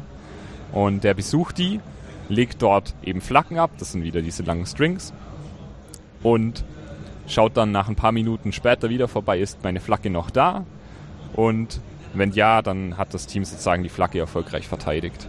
Und äh, das bedeutet natürlich auch, man muss sich darum kümmern, dass sozusagen der Dienst immer funktioniert. Genau, also der, wir haben mehrere Dienste programmiert, insgesamt vier Stück. Die machen alle unterschiedliche Dinge, werde ich gleich noch kurz was zu sagen. Und äh, im Allgemeinen konnte man da in irgendeiner Form persistent was ablegen, eben diese Flaggen. Und äh, man musste eben erstmal schauen, dass die eigene Maschine überhaupt im Netzwerk äh, erreichbar ist und nicht überlastet von irgendwelchen anderen Dingen und äh, dass die Dienste weiterhin funktionieren. Und wenn man sozusagen damit zufrieden war, konnte man dann übergehen, dass man die Dienste der anderen Teilnehmer angreift, dort die Flaggen klaut, was ja den eigentlichen Spaß macht, und die bei uns beim Game Server einreicht und dafür dann Punkte bekommt. Aber man will ja auch verhindern, dass sozusagen die anderen die eigenen Flaggen kriegen. Genau, also es gab, äh, es war zu 50-50 äh, gewichtet, also die Hälfte der Punkte gab es für offensiv, die Hälfte defensiv und äh, wer dann im Totalen am besten war, der hat dann sozusagen die, äh, das, den Highscore angeführt. Aber ähm, das hatte ich auch zuerst nicht so recht verstanden. Ähm, äh, der Dienst guckt nach, ob die Flagge noch da ist, dann hat man sie, dann hat man sie verteidigt. Das bedeutet eigentlich, ähm, der guckt nach, äh, ob das nicht jemand anderes schon eingereicht hat. Ähm, in dem Fall, also Ach so, ob ja. der Dienst noch funktioniert, ja, also genau. danach. Es, es, geht, es gibt um mehrere Dinge. Also ähm, beim Verteidigen geht es sowohl darum, dass, dass der Dienst überhaupt erreichbar ist und die Flagge noch da ist, mhm. als auch, dass sie äh, niemand anders eingereicht hat. Nur dann hat man einen Defensivpunkt in diesem okay, speziellen okay. Setup bekommen. Aber es kann niemand die Datei löschen in dem Sinne, sondern sie ist dann einfach nicht mehr gültig, wenn jemand anderes sie eingereicht hat. Genau, also es könnte natürlich passiert sein, dass äh, jemand durch eine Form eines Exploits eines Angriffs auch Flaggen löschen kann, aber das äh, wollten wir eigentlich vermeiden und war auch von den Regeln her verboten, ähm, dass man destruktive Angriffe ausführt. Das heißt, seine Defensivpunkte konnte man auf zwei Arten verlieren. Äh, entweder äh, man, man patcht seinen Service so, also patchen, man muss ihn verändern, um ihn sicherer zu machen, dass er nicht mehr funktioniert. Wenn, yep. wenn man ihn verändert und funktioniert nicht mehr, dann verliert man seine Defense-Punkte. Oder man belässt ihn, wie er ist und jemand kommt darauf, was der Fehler ist und äh, schafft es, diese, die Datei herunter zu kopieren oder halt diesen String sozusagen zu erfahren und einzureichen, dann verliert man auch seine De Defensivpunkte. Genau, also so ein paar Sachen muss man noch erklären, damit das ähm, klarer wird, wie das alles funktioniert. Also dieses Image ist bei allen erstmal identisch, das heißt, ähm, alle Teams kennen sozusagen die Services, können die bei sich lokal anschauen, den Quelltext oder den äh, kompiliert, die kompilierte Datei untersuchen. Und ähm, wenn Sie daran natürlich einen Fehler finden, dann heißt das auch, dass alle anderen Teams ähm, auch diesen Fehler erstmal initial hatten. Und äh, solange sie noch keinen so einen Patch äh, eingebaut haben, sind sie dann eben für diesen Angriff verwundbar. Und ähm, es wurden natürlich einige Vorkehrungen getroffen, ähm, dass, dass man da nicht einfach so leicht äh, bescheißen kann. Äh, man könnte jetzt ja sagen, okay, ich äh, lasse nur zu, dass bei mir der Game-Server vorbeischaut, der die Flaggen bringt und die anderen Teams blockiere ich durch eine Firewall-Regel oder irgendwelche anderen. Weil sie von einer anderen Tricks. IP kommen zum Beispiel. Genau. Ähm, das haben wir durch geschicktes Netzwerk-Setup verhindert dass äh, die Teilnehmer müssen quasi immer, wenn sie ein anderes Team angreifen, ähm, einen Umweg über unseren äh, Gateway nehmen und können dann von dort aus die anderen Teams angreifen. Die und haben keine direkte Verbindung. Und da sieht es immer so aus, als wäre es immer der gleiche. Man genau. weiß nicht, ob es der Game-Server oder ein Angreifer ja, ist. Wir, äh, über NAT wird das Ganze gemacht, dass wir alle auf die gleiche IP mappen. Das heißt, äh, die Teilnehmer können erstmal keine triviale Unterscheidung machen, ob äh, wir das sind oder ein anderes Team. Und die müssen dann eben selber rausfinden, was macht der Game-Server, also was ist sozusagen der valide Use Case, äh, wie sieht das aus, wenn der normalerweise eine Flagge ablegt und wiederholt und äh, müssen das dann versuchen zu unterscheiden von dem, was die anderen Teams machen, die potenziell Angriffe führen. Also ganz anders wie bei dem Challenge Base kann man auch hier einfach schauen, was machen die anderen. Das hilft einem natürlich nicht unbedingt zu gewinnen, aber zumindest wenn man bei einem Dienst gar keine Ahnung hat, kann man einfach mal versuchen, den Netzwerkverkehr mitzuschneiden und schauen, äh, was, was kommt denn da so rein und äh, was benutzen die vielleicht für Tricks. Ja, war, war die ähm, war der Service im Source Code gegeben oder musste ich immer von aus, also sozusagen von außen was anflanschen, um halt zu schützen?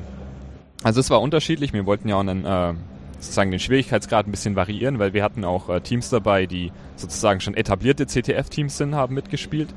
Und es gab aber auch äh, viele Personen, die noch nie so ein CTF gespielt haben oder vielleicht erst einmal in ihrem Leben. Und die wollten wir eben auch für diesen Art des äh, elektronischen Sports begeistern. Und äh, gab es eben vorher noch kurz einen Ein Einführungsvortrag, wie das funktioniert. Und äh, für die hatten wir dann natürlich Dienste, die ähm, leichter sind und es ist natürlich deutlich leichter, wenn der Dienst im Quelltext vorliegt. Äh, ja, ich meine, du nennst es jetzt Sport. Äh, was ich daran so faszinierend finde, das ist eigentlich eine, eine faszinierende Gamification sozusagen der Problemstellung. Wie bringe ich Leuten in kürzester Zeit IT-Sicherheit bei und verschiedene Prinzipien, sei es nun in der Softwareentwicklung, sei es in der äh, äh, Suche nach Fehlern oder einfach auch mal fehlerkorrekte äh, Systeme zu schreiben oder auch die ähm, äh, Laufzeitanalysen zu machen. Das ist sozusagen eigentlich ein äh, faszinierendes Spiel, das sehr eine sehr hohe Lernkurve erzeugt.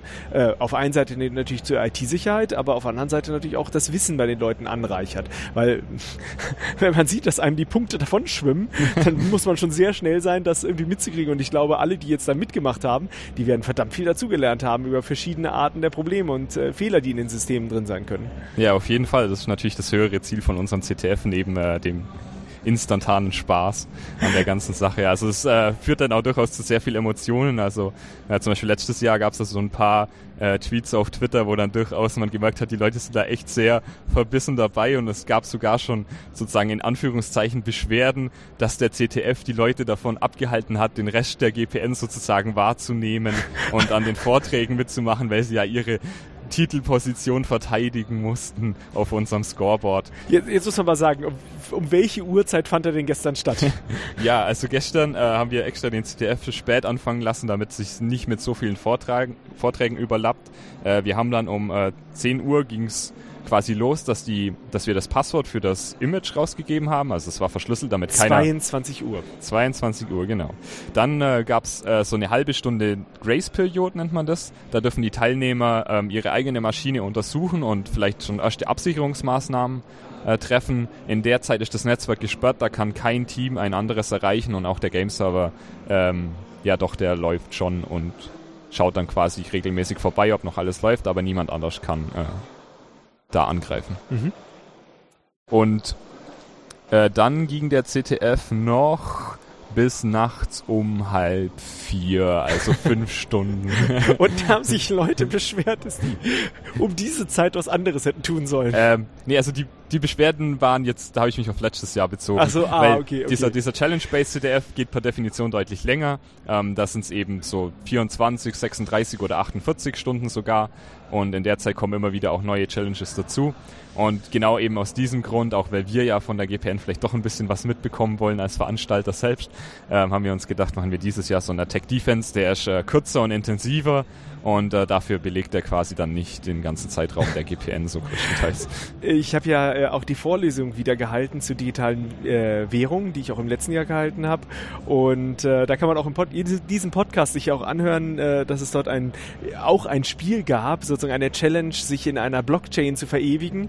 Und äh, ich glaube, ich habe auch letztes Jahr äh, zum letzten Jahr berichtet, dass dort auch äh, sich ja einige der Teilnehmerinnen und Teilnehmer darauf oder einer oder eine äh, ähm, äh, sozusagen darauf äh, äh, gesetzt haben, eine große Rechenleistung in das System einzubringen und sich halt aus der Amazon Cloud äh, Rechner geholt haben, die dann große Leistung gebracht haben. Ich dachte, das wird dieses Jahr nicht passieren, weil ich Ihnen sagen werde, tun Sie das nicht. Äh, das wird Sie was kosten und das ist die Ehre nicht wert, sondern nehmen Sie bitte nur äh, das, was Sie kostenlos zur Verfügung haben.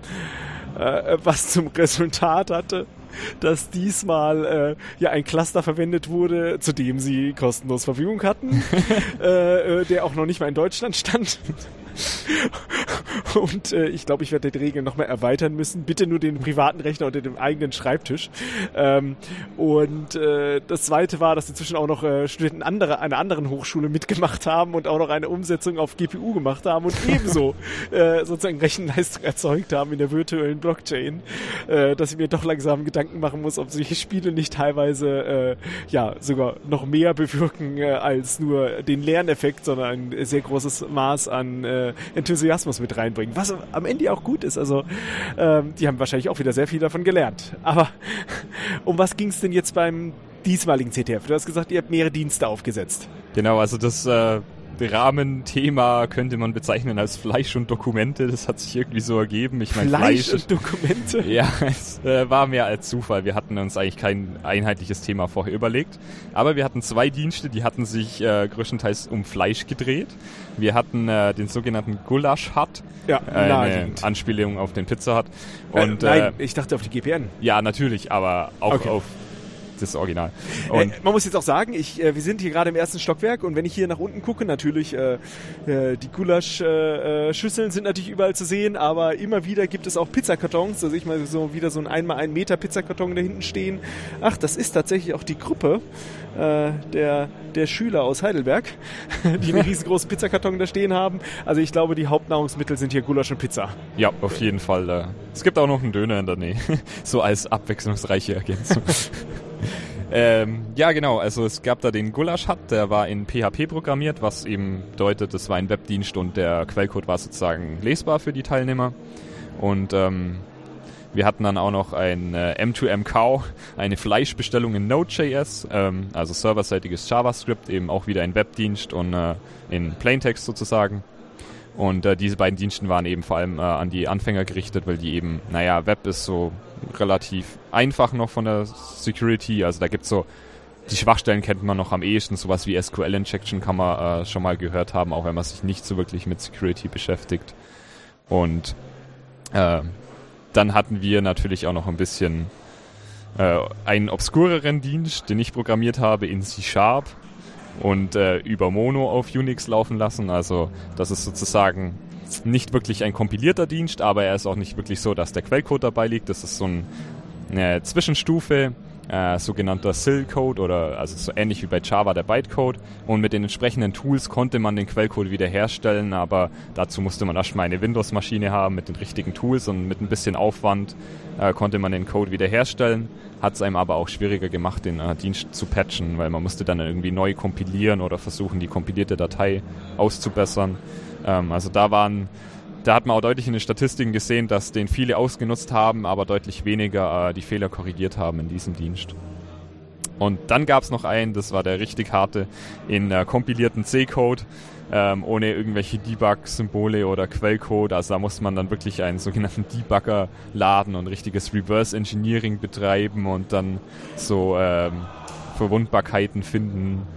Und äh, damit konnte man dann aber potenziell die mächtigsten Angriffe auch fahren, äh, weil man direkt eine ähm, sozusagen Shell sich erzeugen konnte und dann dort Befehle auf dem jeweiligen äh, gegnerischen Team ausführen konnte. Zwar nicht als Root, aber zumindest äh, unter dem Benutzer, das, unter dem der Dienst lief. Das heißt, die konnten sozusagen über diesen Dienst natürlich dann äh, so richtig Schindluder treiben und wieder Lücken aufreißen. Ja, also ähm, die Teilnehmer waren ja durchaus äh, dazu aufgerufen, gerade diese erste halbe Stunde zu benutzen, um ihre anderen oder allgemein das System abzusichern.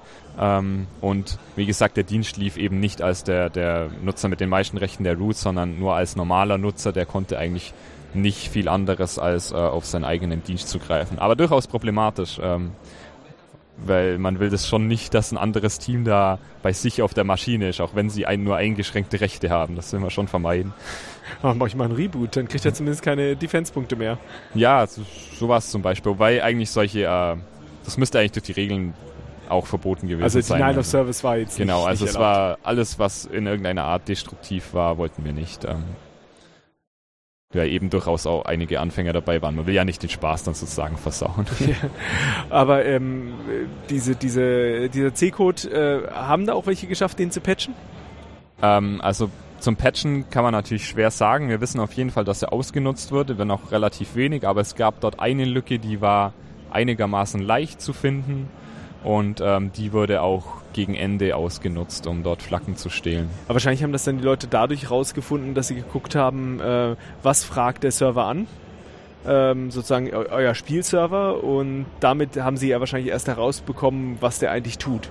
Genau, also es gab eben manche Verwundbarkeiten konnte man recht leicht bei sich patchen, ähm, weil das Funktionalitäten waren, die dieser Game-Server überhaupt nicht verwendet hat. Also man hat, da gab es dann eine Menüfunktion, eine versteckte, die hat der nie verwendet in seinem normalen Ablauf und äh, die konnte man einfach rauspatchen, ohne dass es eine Auswirkung hatte. Es gab ja auch subtilere Schwachstellen, ähm, wo man dann einen potenziellen Angreifer nicht von dem echten Game-Server unterscheiden konnte. Ähm, und da hat man es dann schon echt schwierig. Da muss man dann wirklich die eigentliche Verwundbarkeit ähm, in dem Dienst ausbessern und kann nicht nur sich so mit Tricks behelfen wie ein äh, Proxy davor schalten oder eine Firewall-Regel, die Verbindungen blockiert, die genau diese Anfrage nach diesem versteckten Menüpunkt schicken. Das heißt, es gab äh, in jedem dieser drei Dienste erstmal nicht nur einen Fehler, sondern typischerweise mehrere Fehler. Ja, also es waren sogar jedes Mal exakt drei komplett verschiedene Verwundbarkeiten. Bei diesem kompilierten Dienst gab es sogar noch mehrere, aber die waren von der Art her ähnlich. Mhm. Also man musste schon, wir wollten ja die Teilnehmer schon auch beschäftigt halten ähm, und äh, dass man sich sozusagen am Anfang schnell Flacken kriegt, dann wieder schnell diese Sachen gefixt werden und dann schauen es die Leute nochmal genauer an, wenn sie merken, dass ihr alter Exploit sozusagen sich nicht mehr lohnt, weil der nur noch bei ein, zwei Teams funktioniert. Also wir hatten äh, elf Teams, muss man dazu sagen, mit jeweils sechs, sieben Leuten und wenn man dann merkt, dass die so lange, langsam nach und nach alle diese Verwundbarkeit bei sich äh, ausgebessert haben, äh, dann äh, schaut man sich den Dienst vielleicht nochmal an und versucht dann wieder die neue Lücke zu finden, um dort wieder die Flaggen abzugrasen.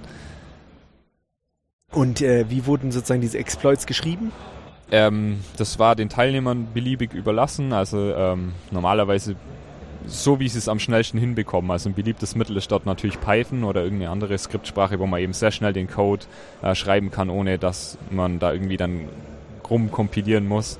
Aber ich habe doch auch durchaus auch ähm, Java-Editoren ähm, gesehen, also IDEs, oder die einen haben eben ihren Exploit in äh, C-Sharp geschrieben, weil sie eben quasi den exploitet haben, der selbst in C-Sharp geschrieben war, der Dienst, und dann konnten sie quasi Teile des Codes äh, wiederverwenden oder eben auf die gleichen äh, Routinen zugreifen. Und äh, also das ist dann abhängig von der Vorliebe der Teilnehmer und eben potenziell auch dem Dienst. Der Sinn war ja dabei, dass sozusagen die ähm, man auch schnell sein musste bei diesen äh, äh Flaggen finden, weil regelmäßig neue Flaggen äh, vom Server abgespeichert wurden. Ähm, genau, also wir hatten da so eine Rundendauer, die war typischerweise drei Minuten. Ähm, das circa alle drei Minuten kam der Game Server vorbei, hat geschaut, ist meine Flagge noch da und hat eine neue Flagge abgelegt. Das heißt, man im Idealfall will man eben alle Teams in dieser Zeit äh, mindestens einmal besucht haben auf jedem Dienst. Das heißt, äh, der Exploit sollte eben nicht allzu lange dauern, dass man sicher gewährleisten kann, ähm, dass, dass man quasi die Runde nicht verpasst hat und die Flaggen ähm, mitgenommen hat. Also man musste nicht sonderlich performant sein, äh, drei Minuten war eigentlich, glaube ich, lang genug um dort mal diese ganzen zehn anderen Teams äh, anzugreifen auf den vier Diensten. Das heißt, es gab keine, das wollte ich äh, gestern, ich habe ja das ein bisschen miterlebt und ich wollte dann auch mal so fragen, so gibt es denn eigentlich auch Attacken, wo man durch einfach äh, ja durch äh, sehr viele Anfragen irgendwann mal durchkam? Also dass man einfach auch Zeit brauchte, um und schnell fragen musste, um eine Chance haben, einen Exploit äh, auszunutzen. Ähm, ja, es gibt durchaus Stellen. Also so Race Conditions ist das Typische.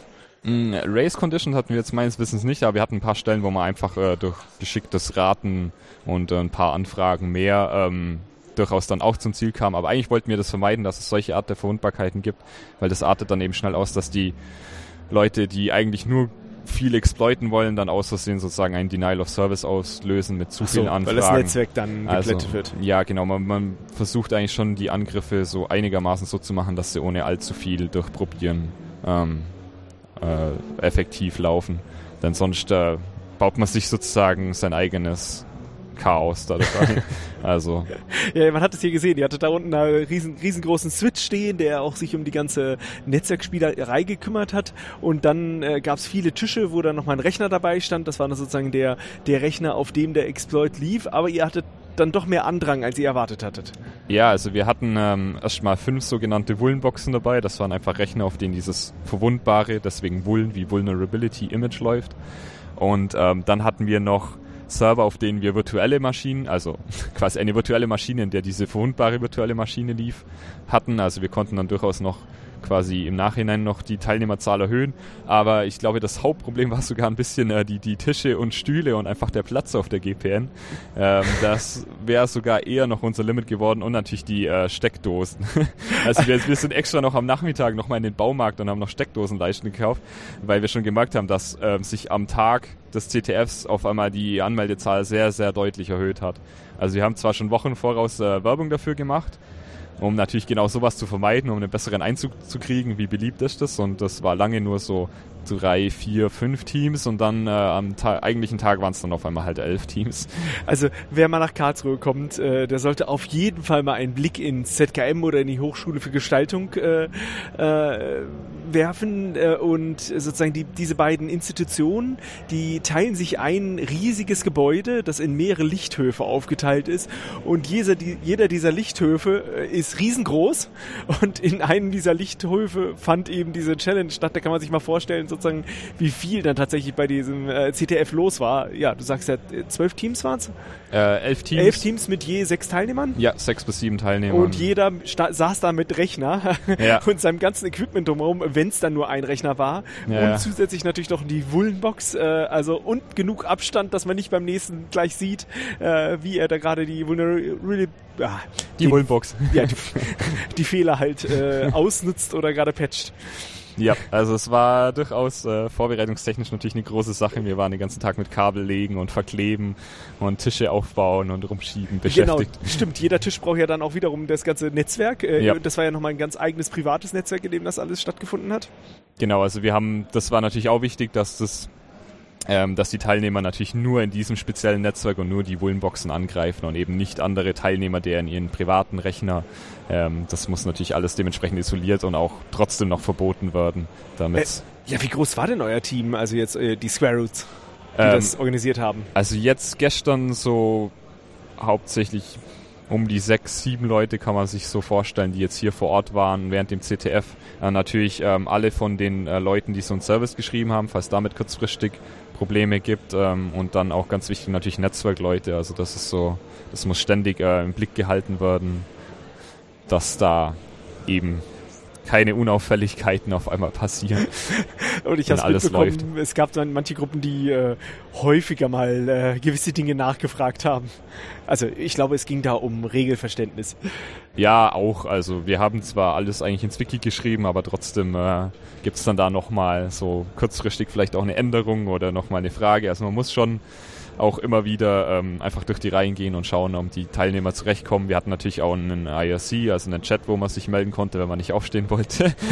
ist, äh, jetzt nicht unbedingt nötig auf so einem Event wie der GPN, aber im Allgemeinen kann man da dann auch kurz nachfragen. Nee, ich habe also eine, eine Nachfrage mitbekommen und da ging es darum so, ja wie, ich, ich habe meinen Service jetzt sicher gemacht und ich kriege jetzt gar keine Punkte mehr. Warum? Na sowas. Ja, dann stand da wahrscheinlich auf einmal plötzlich in diesem Online-Scoreboard, das sich ständig aktualisiert hat, ja, stand da wahrscheinlich so. Error oder gabelt und das hieß dann so, ja, du hast es vielleicht gepatcht, aber du hast es so gepatcht, dass es nicht mehr funktioniert, dass der ganze Service kaputt ist. Ja, da hat er immer so sozusagen live gesehen, welches Team sozusagen wie wie viel der Attack-Punkte momentan hat prozentual, wie viel der Defense-Punkte und welcher Dienst äh, überhaupt funktioniert. Genau. Äh, und welche Rückmeldung da der Game-Server für den gegeben hat. Und das ist natürlich solche Diskussionen da so ein bisschen so, ja, super gepatcht, äh, geht gar nicht mehr. Äh, natürlich so ein bisschen die lustigeren, aber der, der hat das auch echt ernst genommen. Also der war voll bei der Sache dabei. Ich meine, das ist ja auch die richtige Einstellung. Natürlich. Äh, wie hat er denn dann abgeschnitten? Ähm, ja, oder weißt jetzt nicht, wer das ich war? Ich weiß jetzt nicht mehr, wer das war. ja, aber ähm, wir waren erst bei drei Diensten, um jetzt mal zurückzukommen. Es gab noch einen vierten Dienst. Ähm, ja, also ich hatte es eigentlich schon kurz erwähnt, weil das die zwei Webdienste hatte ich so ein bisschen zusammengefasst. Ach so, ah. Dieser, dieser vierte Dienst, eben dieser ähm, Adoptive hieß der, der war eben dieses kompilierte C.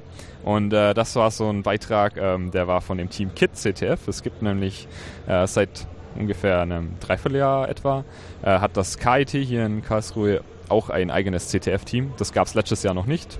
Ähm, als wir den CTF veranstaltet haben und dieses Jahr haben die uns natürlich auch eine Kooperation sozusagen angeboten. Also hey, wir hätten da auch Ideen für einen Service und so. Und die haben sich da echt sehr viel Mühe in diesen einen Dienst äh, gemacht und haben da ziemlich coole Verwundbarkeiten eingebaut, ähm, um eben auch die Teams, die schon mehr Erfahrung hatten, äh, da gut zu beschäftigen, damit dass die uns eben nicht alles lösen in der angegebenen Zeit. Aber das ist natürlich jetzt ungeschickt für die gewesen. Das hieß ja, dass sie selbst nicht mitmachen konnten. Ja, das war ein bisschen schade. Es hat sich sogar irgendwie einer von denen registriert gehabt und dann so, ach Mist, äh, wir haben ja da was gebaut dafür. Na, schade.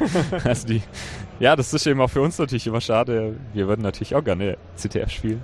Ähm, aber es gibt ähm, ja auch viele CTFs online, die man jederzeit spielen kann. Nur sehr, sehr wenig von diesen Attack Defense.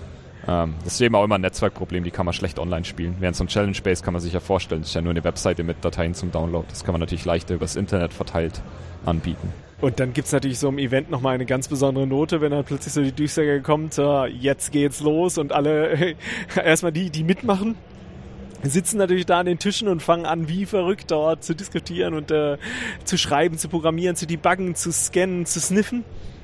Und gleichzeitig äh, alle drumherum gucken halt auf das Scoreboard und schauen halt, was in den, wie sich das in den Stunden dort äh, verändert.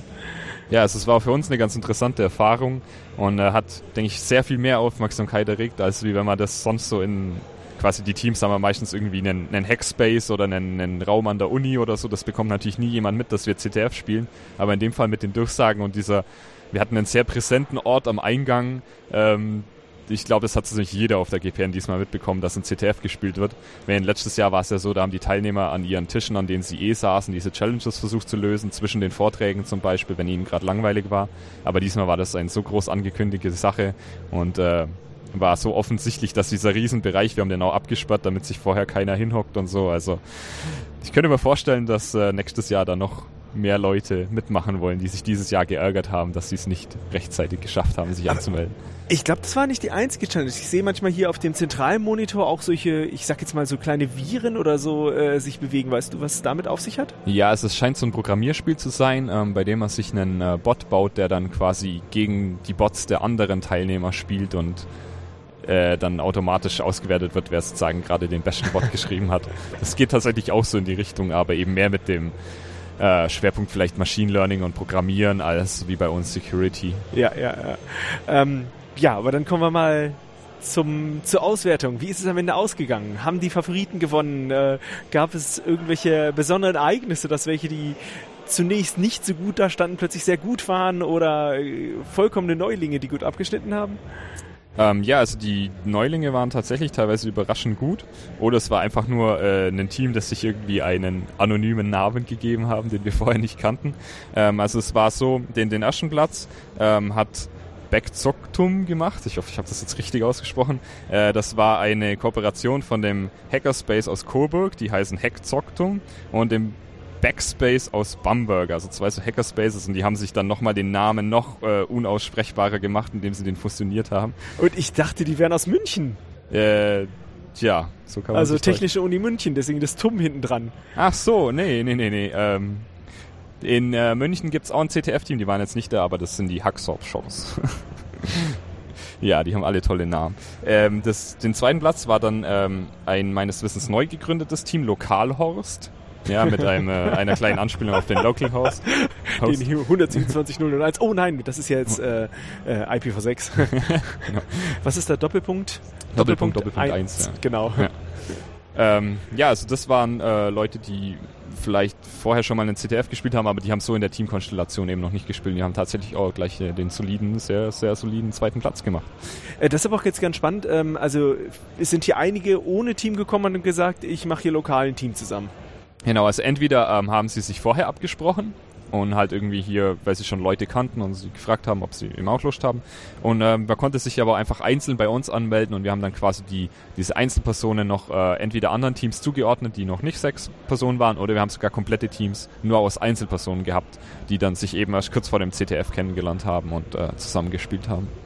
Also Local, Local Horst hat dann gleich schon den zweiten Platz abgeräumt. Ja, und äh, der dritte ging dann an keine Ahnung, die hießen tatsächlich so. Das war eben auch so ein äh, wohl neu gegründetes Team, von dem so jetzt noch nie gehört habe. Also vermutlich auch Neulinge, nimmt man jetzt erstmal an. Neulinge oder Personen, die sich zwar gut auskennen mit der Thematik, aber eben selten CTF spielen. Es gibt da durchaus viele, die das vielleicht auch beruflich machen. Äh, gibt es ja schon einiges, so Pentesting oder sowas. Ähm, Penetration die, Testing. Genau. Äh, gibt ja doch einige Berufe in der IT-Security-Branche.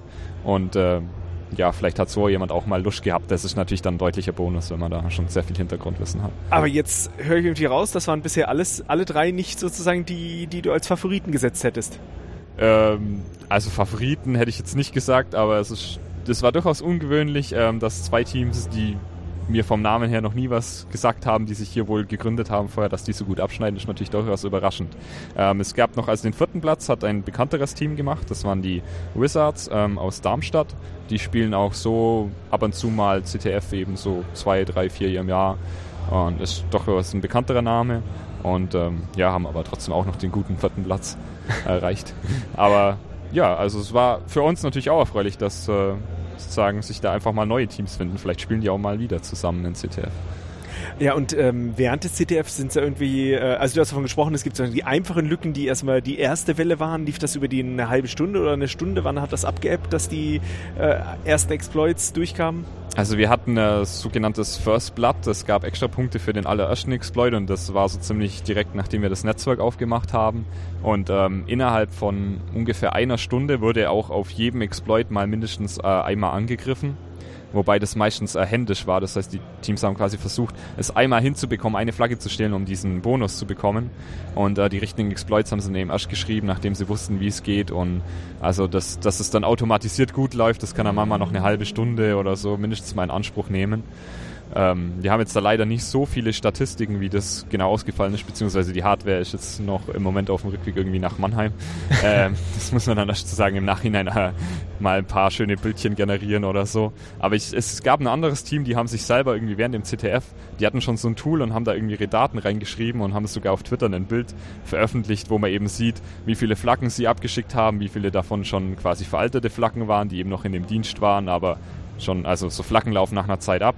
Ähm, man kann jetzt nicht, wenn man nach drei Stunden einen Exploit geschrieben hat, kann man dann nicht den laufen lassen und kann dann noch für die Flaggen von vor drei Stunden Punkte kriegen, sondern so nach einer halben Stunde verfallen die Flaggen dann auch, dass eben nur für aktuelle Flaggen es noch Punkte gibt.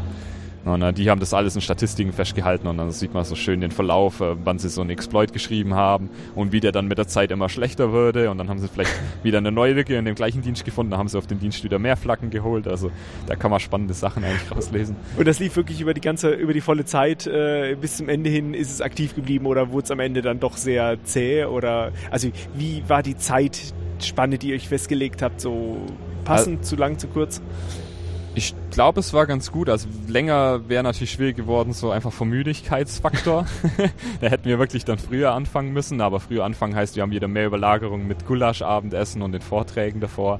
Ähm, und ähm, also es gab viele Teilnehmer, die hätten gerne sogar noch länger gespielt, jetzt nicht unbedingt um die Uhrzeit, aber eben die, die hatten noch so viele Ideen und oder dann einen Ansatz gefunden. Also meistens ist einem ein CTF eigentlich zu kurz und das Gefühl ist es so irgendwie, dass man dann so kurz vor Schluss noch so eine geniale Idee hat und die dann gar nicht mehr umsetzen kann.